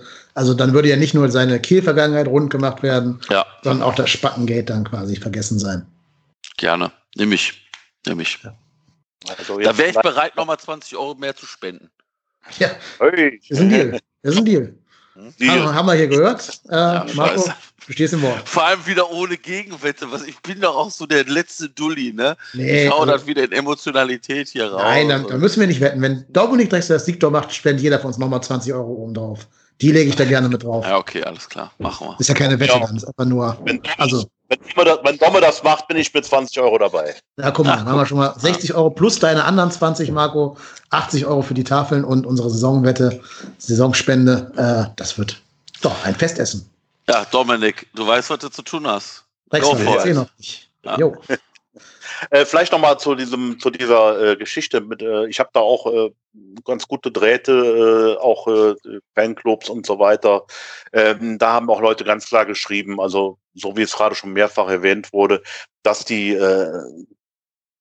das mal so, dass die Polizei sich sehr ungeschickt verhalten hat und dementsprechend auch muss das nicht alles nochmal wiederholen. Aber für mich war das ein absoluter Fehler am Freitag schon, dass die Polizei hingegangen ist, ja. Ding, die Dinger da aufgebaut hat. Und dann kommt dann so eine Meldung, dieser Michael Thiemann, den Namen merke ich mir mal, leitender Polizeidirektor, der dann in einem Ton hier mit uns spricht, ich sage jetzt mal bewusst mit uns, ne, also von wegen, wir wissen, dass in der Kölner Fußballszene die Nerven blank liegen. Ja. Nach dem Motto, ich habe zwar Verständnis für sportliche Emotionen, aber bla bla bla. Und wir werden das einhalten und bla und hier und auf gut Deutsch, es gibt auf die Fresse. Das stand da schon drin. Also ich meine, du brauchst das nur zu lesen und wenn du ein bisschen zwischen den Zeilen lesen kannst, merkst du sofort, was der, da, was der da damit sagen will. Ne? Und das bitte mal in der Kölner Fanszene. Die Jungs lassen sich nämlich so leicht nichts sagen, ne? Jungs und Mädels. Sind ja auch Mädels dabei. Ne? Ja. So, ich habe in dem Moment schon gedacht, das wird eskalieren. Ja. Jetzt habe ich heute die Berichterstattung verfolgt, äh, was zum Beispiel in den anderen Stadien los war, wo Leute aufsteigen, absteigen oder Ziele nicht erreichen. Überall stand Polizei, aber da ist komischerweise, habe ich bis jetzt noch nirgendwo was gelesen, dass da was passiert ist. Nur in Köln. Warum ist das so? Weil wir so schlimm sind? Nein. Glaube ich. Also wir Fans. Also das, das, äh, hier wird versucht, ein Bild zu zeichnen von Ultras, von, von Fans, von Leuten, die den Verein unterstützen wollen. Und meines Erachtens ist da total überreagiert worden, schon im Vorfeld von der Polizei. Und die Schuld, die gebe ich zu 90 Prozent der Polizei. Punkt aus, Ende im Gelände. Ja. Kann man genauso stehen lassen. Der Vollständigkeit halber erwähnen wir noch, äh, wie immer, U21 und Frauen. Bei der Damenmannschaft ist das Spiel ausgefallen wegen eines Corona-Falles bei der Gegnermannschaft. Gute Besserung an die betroffene Spielerin oder ich weiß gar nicht, Betreuer oder Spielerin. Auf jeden Fall an die betroffene Person.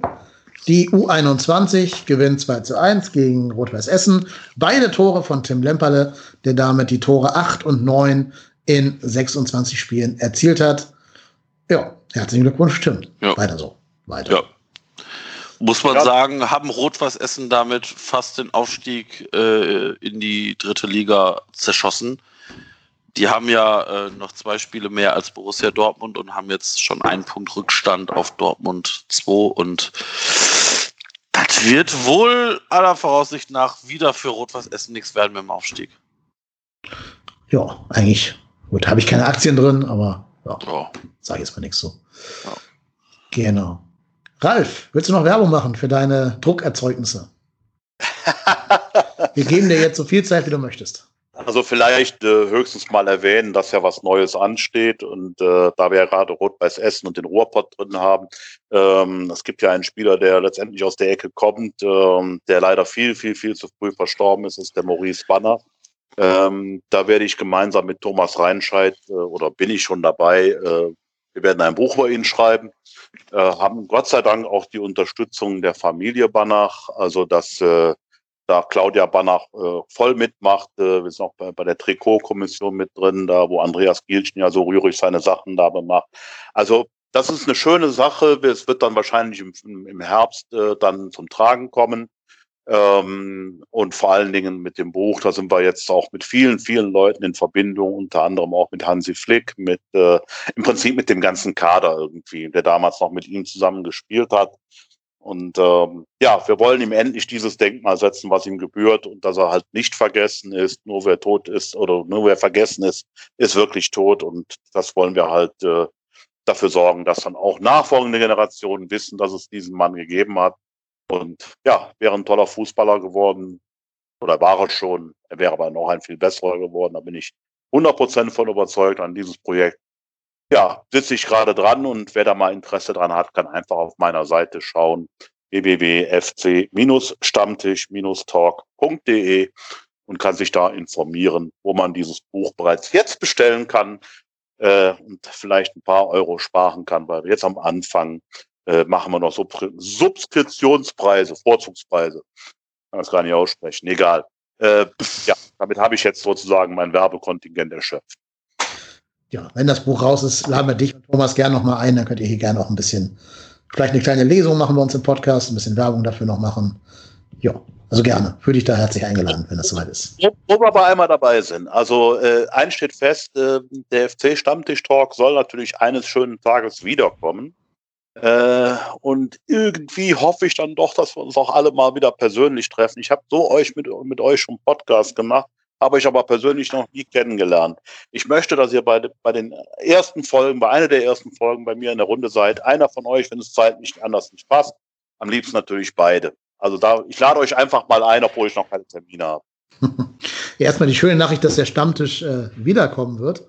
Und ich glaube, wir sprechen, ich spreche da für uns beides, wenn es Ja. uns möglich ist, wieder sehr gerne auch kommen Fall. würden und uns sehr darüber freuen, über die Einladung. Also vielen Dank. In meinem Ja. Fall natürlich wegen der äh, lokalen Entfernung muss es immer so ein bisschen passen in den in die Hamburger Ferien oder so, aber das ist ja alles noch Zukunftsmusik, das sehen wir dann. Okay, Ja, es geht nur um die, um, darum, das, was schon mal ausgesprochen hat. genau. Ja, vielen lieben Dank. Ähm, bedanken müssen wir uns auch noch bei allen Spenderinnen und Spendern, wie am Ende jeder Podcast-Folge. Nochmal vielen Dank an euch alle, die ihr uns hier ermöglicht, die bestmögliche Qualität rauszuholen, weil wir ein Programm namens Auphonic benutzen. Das kostet Geld, da kostet jede äh, Stunde, die man dort an Podcast hochlädt, ein bisschen Geld. Aber Auphonic ist ein super Tool, weil das macht nämlich die Aufnahme glatt und sorgt dafür, dass zum Beispiel das Kratzen und Rauschen entfernt wird, dass verschiedene Lautstärke-Unterschiede auf eine Ebene nivelliert werden und so weiter und so fort. Und es fügt die euch hoffentlich bekannten Kapitelmarken mit dabei. Und wenn ihr sagt, auf diesen Luxus der Kapitelmarken und der guten Audioqualität wollen wir nicht verzichten, dann freuen wir uns, wenn ihr uns ein paar Euro rüberschießt für diese Qualität. Wie gesagt, geht alles in den Podcast. Es dient nicht dazu, dass der Marco sich ein neues Sofa kaufen kann. Ich da gibt es besonder, einen besonderen Spendenbutton. Da bitte dann den Spendennachweis oder Spendenhinweis neues Sofa verwenden. ja, genau. Das fließt dann direkt in meine neue Ledercouch. Äh, Sage ich jetzt nichts zu, genau. Wenn, wenn ihr den Podcast unterstützen wollt, ohne äh, Marco, dann geht ihr bitte auf www.trotzdemhier.de slash spenden und erfahrt dort alles, was ihr tun könnt. Coffee, PayPal, Überweisung, Off-Phonic-Guthaben, geht alles. Ähm, ja, ihr könnt uns gerne auf Twitter folgen. Das macht ihr unter @ruhrporttennis oder @kylenep. Aber natürlich folgt ihr auch alle dem Ralf. Das ist der FC-Stammtisch. Lieber Ralf, vielen, vielen Dank, dass du erneut da gewesen bist und dir hier den Sonntagabend mit uns vertrieben hast. Ganz, ganz herzlichen Dank. Gerne. Äh, eine Frage hätte ich noch zum Schluss. Wie geht ihr jetzt mit der Relegation mit eurem Podcast um? Oh, gute Frage. Wir haben uns schon abgesprochen. Ich verrate es einfach mal, weil wir das ja. konkret geplant haben, aber ich glaube, wir sind uns einig. Wir werden nach dem ersten Relegationsspiel eine Folge raushauen ähm, weil wir, also mir wird es ein Bedürfnis sein, über dieses Spiel zu reden, egal was passiert. Dir, Marco, wahrscheinlich auch. Wahrscheinlich, ja. Wir tun. Also wahrscheinlich so am Donnerstagabend würde ich mal euren Podcatcher gucken. Ich vermute, da kommt dann was. Okay. Muss mich erwarten. Ja, kommt was. Und natürlich nach dem zweiten Spiel dann ja sowieso. Das ist ja klar. Und dann entlassen wir euch erstmal nach, nach einer langen Saison rückschaut. Dann habt ihr irgendwann auch mal Ruhe von uns. Und ihr könnt euch in Ruhe auf die EM und die Podcasts zur EM konzentrieren, aber die wird dann nicht von uns begleitet werden. Nein. Das nicht. Okay, aber nochmal noch mal danke für die Einladung für heute. Ja, sehr gerne und immer wieder. Ähm, ja, ich würde sagen, wir haben es jetzt hier alles rund gemacht. Zwei Stunden 16. Das ist ja eine äh, fast schon Rekordlänge. Also vielen Dank an alle, die so lange durchgehört haben und bis hierhin durchgehalten haben. Lasst wie immer gerne Feedback da auf Twitter oder unter der der Folge auf der Homepage per E-Mail an info@trotzdemhier.de oder sonst irgendwie. Ihr schafft das schon, uns zu erreichen. Ähm, ja, Marco, du bist der Tennis. Ich bin KY Lennep und wir beiden sind trotzdem hier.